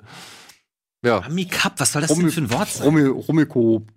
Ach so, Rummikub, meine Oma hat immer gesagt Rummikub. Florentin, hier war noch eine nette Idee, die ich dir gerne präsentieren möchte. Da war ein Vorschlag von Palindromedar, der gesagt hat, alternative Idee für Florentins Vorschlag. Das Paar verunglückt auf dem Weg zu den Eltern. Im Koma erleben beide den Abend. Am Schluss wachen sie entweder une unendlich verliebt auf oder die Maschinen werden abgeschaltet. Ja, Interessant, ja. ja, gut. Ja, das Potenzial war da. Ja. hier heute. Das Potenzial war da. Ich fand auch das Potenzial äh, bei, bei dir, bei euch beiden fand ich äh, gutes Potenzial, aber in der Ausführung leider mangelhaft. Was sagen denn die Zuschauer? Jetzt bin ich gespannt, was die für, für Namen genommen haben. Wir müssen schon langsam los. Schön langsam los. Wieso denn Anti-Held Eddie? Wie kommt ihr darauf, dass dieser Etienne äh, auch mit dem Spitznamen Ja, Eddie Etienne ist? Das finde ich Das ist auch wirklich einfach. Wenn ich erstmal verrate, dass ich einfach nur das normale Leben beschrieben habe, keine. Zeitreise De dein Film ergibt hinten und vorne keinen Sinn, mein Lieber. doch- Doch, weil die. Hauptfigur denkt, es wäre eine Zeitreise, das ist keine. Geh einfach auf mich. Mann, ihr seid alle. Ich, ich hab die Wir machen ganz kurz Werbung, Leute, und dann geht's hier gleich weiter mit der, äh, mit der Entscheidung, wer in die Schnellfragerunde mit Antje kommt. Bis gleich. Filmfights.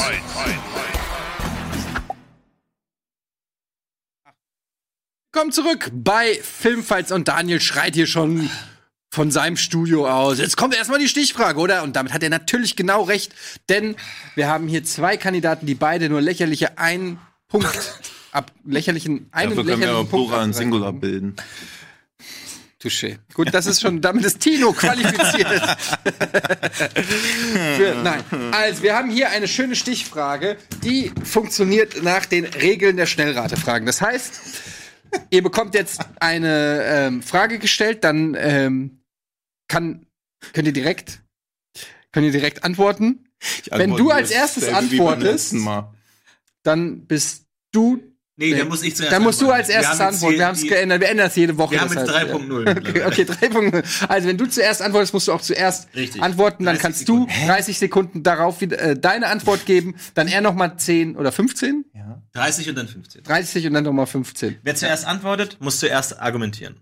Also, Ja. wenn die Frage Ah, ja, zum Beispiel okay. ist, Adidas oder Nike, nee, aber wenn es ist meine Frage, wenn ich sage geilste Schu äh, Schuhmarke, er sagt Nike, dann muss er auch direkt loslegen. Und ich lache einfach 30 und dann- Sekunden. Und was dann, offensichtlich nach meinen ist. 30 Sekunden, gibst Okay. du deine Antwort und Okay. argumentierst Ja, Ich bin mir gerade nicht sicher, ob, ob du es wirklich nicht verstanden hast. Er Los geht's. Er Los gesagt, geht's. verstanden. Okay. Los geht's. Immer wenn ich gedacht habe, ich hab's verstanden. Die geht's scheiße. Stichfrage lautet: Okay. Welcher ist der. Achso, sie kommt übrigens von Keine Superhelden. Costcard, Keine Superhelden. Costcard 81. Mag ich jetzt schon. Welcher ist der beste Sidekick eines Protagonisten? Obelix. Ganz klar, äh, Obelix ergänzt wie keine andere Figur ähm, Asterix. Sie sind komplett gegensätzlich. Ähm, er ist der Comic Relief, der aber trotzdem durch seine Stärke immer wieder auch den Plot vorantreiben kann und vieles machen kann. Wir kennen äh, seine ganzen äh, Tropen, seine Running Gags, dass er gerne Wildschwein isst. Und es ist völlig undenkbar. Niemand interessiert sich für Asterix. Nur Asterix und Obelix ist zusammen ein Begriff. Sie können sich beide unterstützen. Es gibt aber auch konstant ähm, Anlass dafür, ähm, da- dass äh, gerangelt wird, dass Gags gemacht werden, dass es Dialoge gibt. Ähm, aber Watson ist auch gut. Ja, nenn nur noch sieben, damit ich keinen nehmen kann. Nee. Ich nehme natürlich Chewbacca, weil für mich Chewbacca der perfekte Sidekick ist, weil er als einziger wirklich von Han Solo verstanden wird. Der Zuschauer muss immer an Han Solos Reaktion erkennen, was Chewbacca wohl gerade gesagt haben könnte. Es gibt Emotionen, die darin stattfinden. Jeder möchte so einen Sidekick haben wie Chewbacca, wenn ich nicht glaube, dass du gern einen Sidekick wie Obelix gehabt hättest. Und vielleicht warst du ja für deine Freunde so ein Sidekick wie Obelix früher als Kind. Das weiß ich nicht. Während ich wie Chewbacca war, guck, ich habe ganz viele Haare am Arm. So. Jetzt du.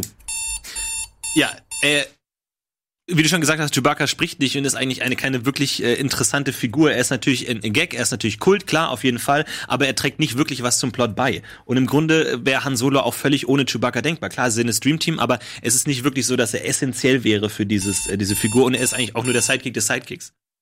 Ja, Obelix trägt auch nichts dabei. Er ist ja nur ein Comic Relief. Er isst halt gerne Wildschwein, ist dick und ist ein Zauber dran gefahren. Darüber hinaus weiß man auch nichts, außer in welcher Farbe, Farbe seine Hose gestreift ist. Während Chewie den rasenden Falken fliegen kann und Han Solo ist auf ihn angewiesen. Sie funktionieren nur zusammen.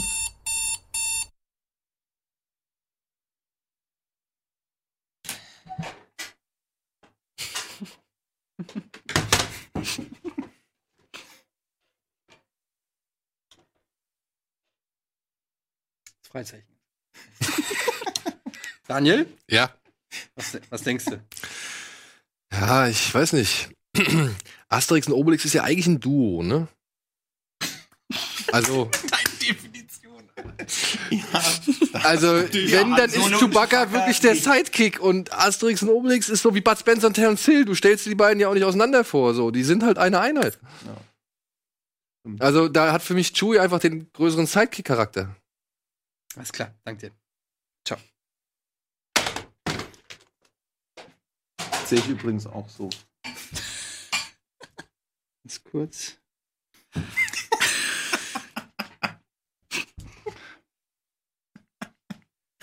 Ich gebe den Punkt an Tino. Herzlichen Glückwunsch. Danke. Ich wünsche dir viel Erfolg im Finale. Danke. Dir auch Antje. Danke. Macht's gut. Vielen Dank. So, jetzt muss ich zu Schreck auf die Schreck auf die Bank, der mich rausgeschmissen hat.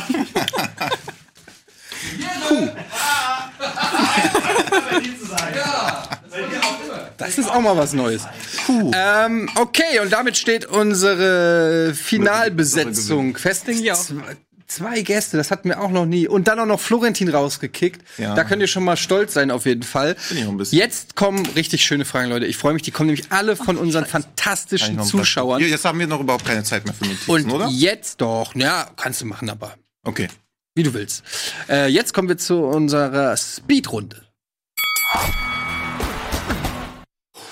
Und die Regeln sind genauso, ihr habt es verstanden. Ne? Wer zuerst antwortet, muss auch zuerst argumentieren, 30 Sekunden lang, dann der andere 30 Sekunden, dann beide nochmal 15 Sekunden. Die erste Frage in der Speedrunde lautet: Was ist die beste Johnny Depp-Rolle?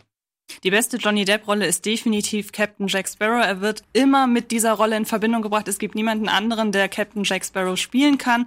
Ähm, er ist einfach mit dieser, ich sag mal, leicht äh, trotteligen, permanent besoffenen Piratenrolle groß geworden. Sie hat ihn mehr oder weniger auch noch mal so aus dem Sie hat ihn mehr oder weniger ins Blockbuster-Geschäft zurückgeholt. Jetzt, wo die Rolle weg ist, ist er irgendwie so quasi gar nichts mehr. Jeder andere Film floppt.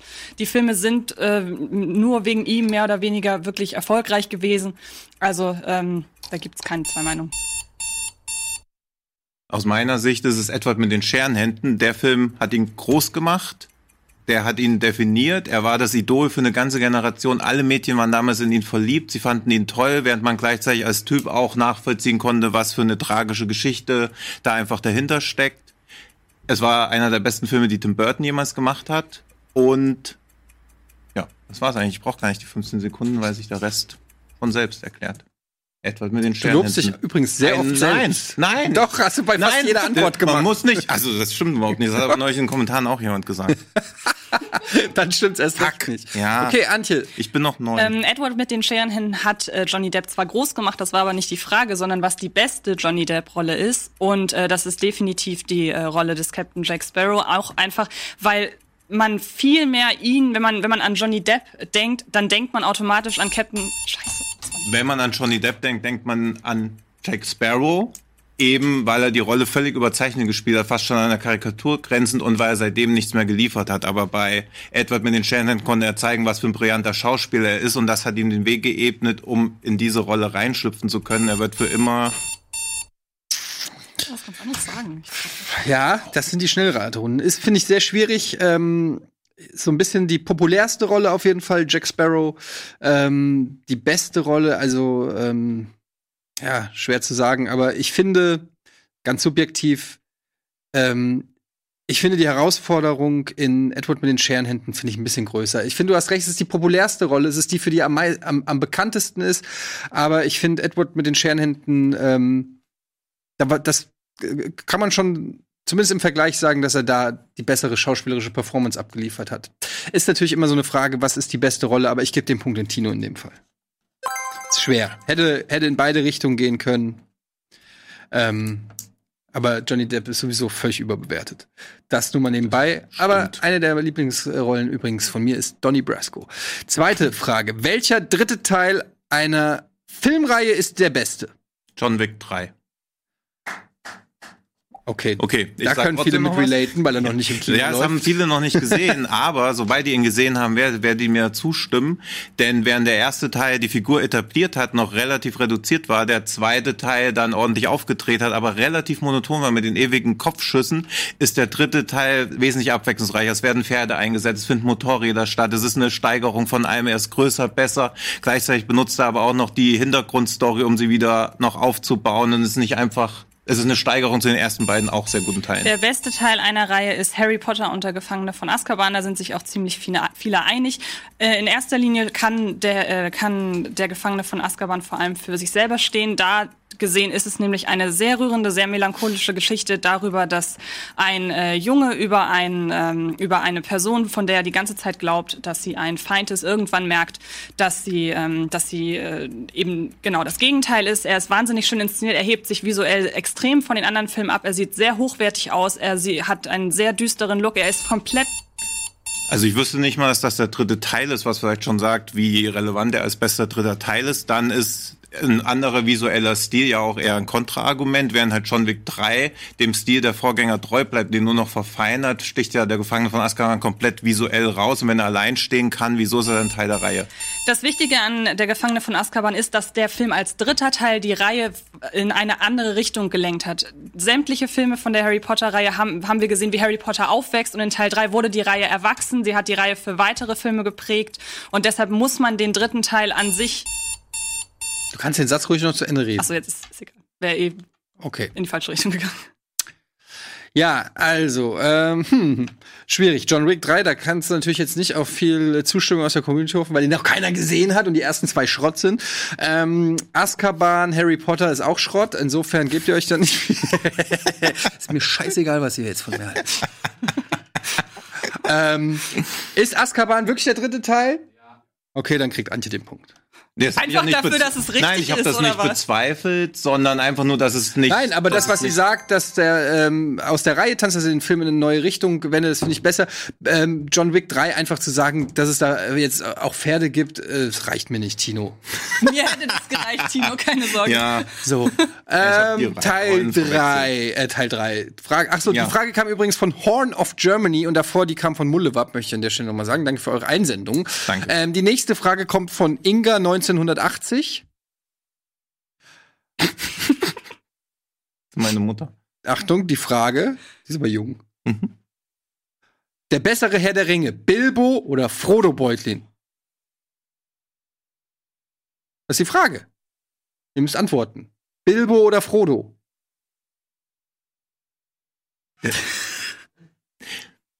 Der bessere Herr der Ringe ist Frodo, weil er die längere Heldenreise durch hat, mehr mit sich selbst hadert, immer wieder davon angezogen ist, immer wieder verlockt wird von dem Ring, sich glaubhaft damit auseinandersetzt, will er diese Macht haben, will er diese Verantwortung übernehmen, will er einfach sein Volk retten, will er seine Freunde retten, will er mit diesem Ring irgendwie die Macht an sich reißen, will er den Ring vernichten, also er ist komplett hin und her gerissen und macht am ehesten eine vielschichtige Charakterentwicklung durch, während Bilbo? Ja, Bilbo. Allein, als ich schon kurz überlegen muss, wie er heißt, Bilbo halt einfach nur. Fuck. Ja, Ich müsste mir äh, was aus den Fingern saugen. Ich habe keine Ahnung. Ich gebe Tino den Punkt. Ich weiß nichts, gar nichts. Okay. Tut mir leid. Ich, ich müsste mir wirklich ja, was Ja, ausdenken. dann denkt ihr was aus. was denn? Ich, ich, ich. Bil Bilbo ist So wie ich, ich hab's ja auch nicht gewusst. ein Ich weiß überhaupt nicht. Ich weiß überhaupt nee, nicht, wer Frodo Bilbo. ist ein faschistisches Schwein. Wer ist denn Bilbo Beutlin? Ist das Dings? Der ist Onkel, das, Vater, Ziehvater. Keine Ahnung. Kein Mensch Ich weiß, der das Bilbo ist okay, ist ja okay. Also Frodo kriegt den Punkt, Tino kriegt den Punkt. Was weiß Ich ich denn? hab keine Ahnung, ey. Also ich weiß, Frodo Ja, ist Elijah Wood, aber Bilbo, keine Dann bin Ahnung. ich aber sehr beruhigt. Und es ist das- noch halb so peinlich. Nee, also Herr der Ringe. Ich bin 14 Ja, mit 12. bitte? Erklären kurz, wer Bilbo ist. Naja, Bilbo, mit dem startet ja alles aus der Hobbit. Habt ihr beide nicht der Hobbit gesehen? Nee, aber ich bestelle häufig bei Nie Bilbo gelesen? King.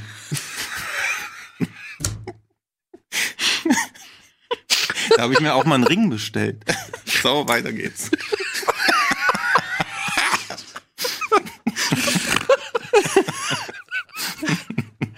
Okay. also, ähm, aus dem Auenland geht es jetzt zu unserem Community-Mitglied John Tix 1991, der folgende Frage ähm, gestellt hat. Wie steht's denn überhaupt? 3-1, ne? 14 nach halb. Wie Das, steht's? oh, okay, das heißt, So, es ist hier hab ein ich Match. Matchball. Oh. 2-1? Das kann nicht sein. 3-1. Das ist ja kein Mensch. Zwei was? Ich weiß Eins, es nicht. zwei, drei Fragen. Ja, das 2-1. stimmt. 2-1. Können- 2-1. So. Wir können uns auch absprechen, dass es einfach bis heute Morgen. Achtung, zuhören. geht. Sorry. Welches ist der schlechteste Superheldenfilm? Der schlechteste Superheldenfilm ist ganz klar Green Lantern, denn ähm, Green Lantern ist so mehr oder weniger quasi der Inbegriff eines Superheldenfilms, aber er hat nichts, was den Zuschauer irgendwie an ihn binden könnte. Noch dazu sind die Effekte scheiße und wir wissen, bei einem Superheldenfilm müssen die Effekte gut sein, weil sonst nimmt man der ganzen Sache einfach das nicht ab. Ähm, Ryan Reynolds hat damit damals fast seine Karriere kaputt gemacht. So furchtbar war es, so furchtbar war seine Figur, so furchtbar war die Interpretation seiner Figur, so furchtbar war sein Spiel. Ich glaube, alles, alles in dem Film ist gleichzeitig austauschbar, außer dass man, Bring doch bitte deine Sätze. außer dass man weiß heutzutage, dass er schlecht ist. Das ist alles, was man da mit ihm in Verbindung bringt. Stimme zu, dass der Film schlecht ist, aber er ist so schlecht, dass er wieder unterhaltsam ist und es wahre Schlechtigkeit des Mittelmaß. Deswegen bin ich für diesen Wolverine-Teil, in dem Wolverine gegen Deadpool kämpft, weil der Film keinerlei erinnernswerte Szenen hat. Wie heißt Ja. er denn? Ja, eben. Keine Ahnung. Ich weiß nicht. Weg des Kriegers? Nein, ich weiß nicht. Ich muss Schröckert gleich mal gucken. Also ich weiß nicht mehr, wie der Film heißt. So vergessenswert ist er. Und der war nicht wirklich schlecht, sondern war einfach mittelmäßig. Und es gibt nichts Schlechteres als mittelmäßige Filme, weil die nicht mal diesen Trash-Faktor haben. Deswegen Mittelmaß ist das wahre Aber Übel. den Trash-Faktor hat Green Lantern noch nicht, weil Green Lantern einfach so eine gescheiterte Hollywood-Produktion ist, die aber eben nicht unterhaltsam ist. Es gibt keinen Moment, in dem man sagt, das ist so schlecht, dass es Spaß macht, sondern es ist einfach aufgrund der Dilettanz, aufgrund der wenigen Leidenschaft, die da drin steckt. Man guckt es sich an, man kann auch eine Wand angucken. Nee, man guckt immerhin noch Ryan Reynolds an, wie er versucht, da Haltung zu bewahren, in der Rolle irgendwas an Gravitas zu verlieren, während diese entsetzlich lächerlichen Endgegner, diese entsetzlich schlechten Effekte, dann weiß man immer, da ist ein dreistelliger Millionenbetrag reingeflogen und Deadpool 2 macht sich am Ende noch über den Film lustig, was halt zeigt, dass da ein Trash-Faktor vorhanden ist. Okay, ähm, ja. Du hast Schröckert, wie heißt denn dieser Weg des Wolverine-Teil? Kriegers. Der heißt, nee, Weg des Kriegers ist der zweite Film. Das ist ja in Japan, dieser Der, der erste heißt eigentlich tatsächlich nur Wolverine, aber halt mit diesem Vorsatz X-Men Origins, den aber Ah ja, genau. sagt. Gut, also Tino, du hast im Prinzip begründet, Wolverine, der Film, dessen Namen dir nicht eingefallen ist, äh, ist es einfach so schlecht, weil er mittelmäßig ist. Und äh, da hat dass mir ich mich nicht mehr erinnere. ja, und Antje hat aber, ähm, finde ich, da noch ein bisschen deutlicher gemacht, ähm, warum Green Lantern schlecht ist und ähm, Special-Effekte genannt, auch das fast schon Karriereende von mittlerweile einem der größten Hollywood-Stars. Das spricht schon für die Schlechtigkeit. war ja gar nicht sein. Karriereende. Nee, also wäre es auch nicht gewesen. Ah, weiß ich nicht. Ah. Hast du außerdem nicht gesagt, diskutier Ja. nicht mit mir, sondern mit Ja, Antje, wenn die Zeit ja, läuft. Also Antje so kriegt den Punkt. Superheldenfilme, da will ich auch gar keinen Punkt So. haben. So. Nicht zu fassen hier. Aber doch die Ruhe im Können wir jetzt mal irgendwas über asiatische Jetzt Kunstfilme machen, bitte? die letzte und entscheidende Frage. Gott, ist das spannend. Und die kommt von uns. Das war nämlich die Frage zum äh, der beste Film zum Schluss machen. Und ähm, nachdem wir eben einen kleinen Fehler gehabt haben und schon ein, eine Auswahl in die Ka in, gezeigt haben, haben wir uns jetzt entschieden, noch mal eine andere Auswahl zu nehmen, damit ihr Schlawiner nicht jetzt denkt, ha, habe ich doch vorhin schon gesehen, was hier in die Kamera Ähm, wo sollen wir das gesehen haben? da. Wir sitzen noch hier. Ähm, Daniel, wir zeigen euch jetzt die Auswahl. Ihr müsst euch für eine der beiden DVDs oder Filme oder wie auch immer entscheiden und dann dafür argumentieren. Also schnell den Titel sagen von dem Film, für den ihr argumentieren wollt. Die Frage war, der beste Film zum Schluss machen. So Valentine. Ja. Ich komme mit der wirklich subtilen Auswahl von Ishtar Denares. Free Solo oder Solo? Solo Star Wars nehme ich, denn wenn meine Partnerin sagen würde, dass sie den Film sehen möchte, wenn ich ihn vorschlage, wäre der erste Trennungsgrund. Wenn sie denkt, dass ich diesen Film schauen will mit ihr, wäre der zweite Trennungsgrund. Der dritte Trennungsgrund wäre, wenn sie an den falschen Stellen lacht. Der dritte, vierte Grund wäre, wenn sie überhaupt lacht. Der fünfte Grund wäre, wenn sie weinen würde. Der sechste Grund wäre, wenn ich nicht nach 45 Minuten sie sich von mir trennen würde, spätestens. Der siebte Grund wäre. Das ist Zeit für einen siebten. Ja, da gibt. Ja. Gründe reichen, glaube ich. In Free Solo ist die Haupt ist der Hauptcharakter äh, jemand, der eine ganz äh, merkwürdige Beziehung zu seiner Freundin führt und man merkt, dass die Freundin einen ganz ganz niedrigen Stellenwert eigentlich in seinem Leben einnimmt. Das bedeutet, weil weil er eigentlich das Klettern gut findet. Das bedeutet, wenn ich mit äh, meinem Partner oder meiner Partnerin ins Kino gehe und mir diesen Film angucke und ich irgendwann sage, überleg mal, fällt dir irgendwas auf zwischen den beiden und dann gucke ich äh, meinen Partner in dem Moment an und sage, das ist genauso wie bei uns. Dann ist Free Solo im Grunde der beste Schlussmachfilm, weil mir der Film die ganze Zeit präsentiert, wie furchtbar diese Beziehung der beiden ist. Im Prinzip ist ja jede Beziehung so, als ob man so eine komplett 90 Grad hohe Wand hochkrabbelt, ohne, ohne irgendwelche Verhilfsmittel. Und, und Han Solo ist so, als ob man diese Wand runterfällt und runterfällt und es nie mehr aufhört und nie mehr aufhört und ich einfach nur will, dass mein Partner mich unten auffängt. Ja, aber darum geht's ja nicht. Es geht ja darum, was ich mit dem Film aufsagen Ja, will. Und die- diese Aussage hat definitiv Free Solo, weil ich gezeigt bekomme, wie eine Beziehung einfach nicht funktioniert. Und ich muss ja nur sagen, guck dir diese Beziehung an und dann übertrag sie Ja, auf uns. es- Ich muss noch nicht mal danach ihre Antwort oder seine Antwort abwarten. Man kann einfach gehen und sagen, das ist unsere Beziehung. Ja, aber du weißt schon, wie sie sich Ja. am Ende Fertig. die Arme schließen. Ja, ja, also. Also, ist doch egal, offenbar Nee. hat Eddie den Film ja nicht gesehen. ja, okay, aber den, die Dummheit des Judges gegen ihn zu verwenden, finde ich äußerst niederträchtig. Und damit geht der Sieg dieses Mal an Antje. Herzlichen Glückwunsch!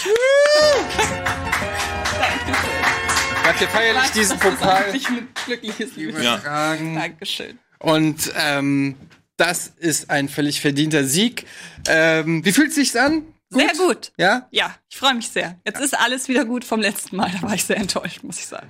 Da hat es auch härtere Gegner. Schalten wir vielleicht noch mal ganz kurz ähm, rüber auf, So, ich trink mal Flo. auf die Couch zu Daniel und Florentin. Wie ist es da so drüben, Florentin? Wie fühlt sich es an auf der Loser-Couch? Ach, es fühlt sich überraschend gut an. Es ist schön, das mal so von außen ähm, mitzuerleben. Und ähm, einem, einem liegen natürlich die besseren Antworten immer auf den Lippen, wenn man zuschaut, äh, scheinbar. So ging's mir Aber letztes Mal Ich fand äh, tatsächlich die Antwort von Antje fantastisch, weil ich habe auch Free Solo gesehen und habe danach bei Letterbox mein Häkchen gemacht und habe gesehen, dass bei Letterbox ganz viele in den Kritiken geschrieben haben, Alter, ey, mach Schluss mit ihm, mach sofort Schluss mit ihm. Ey, ein Tipp an die Frau, mach sofort Schluss mit ihm. Und deswegen eigentlich der perfekte Schlussmachfilm, fantastisch gewählt von Antje. Völlig zu Recht der Sieg. Glück, herzlichen Glückwunsch. Dankeschön. Ja. Und dabei ging es, glaube ich, dem Thread-Ersteller oder dem, dem Poster ging es, glaube ich, eher nur um den Gag mit Solo und Freeze. Mit dem Wortspiel. Ja. Äh, ja, wir hatten noch, äh, davor hatten wir eingeblendet gehabt, äh, this, is the, this is the End Hahn und Get machen? Out. Was? Soll ich mal Wortspiele mit Hahn machen? Gerne. Hahndrang. Musst du auf die Toilette? Ja. Okay. Und ich heiße auch Hahn mit Namen. Also es ist vielleicht jetzt für nicht alle Zuschauer so wirklich lustig gewesen. Aber das beschreibt ja ganz gut meine Gesamtleistung. Mir hat's großen Spaß gemacht. Ähm, die nächste Folge Filmfights gibt es übrigens schon am 7. Juni. Dort ist dann zu Gast Wolle M. Schmidt. Freuen wir uns sehr. Ähm, das wird sicherlich wieder auch äh, heftig debattiert. Vielen Dank, Antje. Äh, vielen Dank, Tino, dass ihr da wart. Vielen Dank natürlich, äh, Florentin. Ähm, Daniel natürlich auch. Gibt's noch, will noch irgendjemand was sagen? Nein. Schade. Dann wünsche ich euch allen ein schönes Wochenende. Bis zum nächsten Mal. Das war's mit Filmfights. Ciao. Filmfights.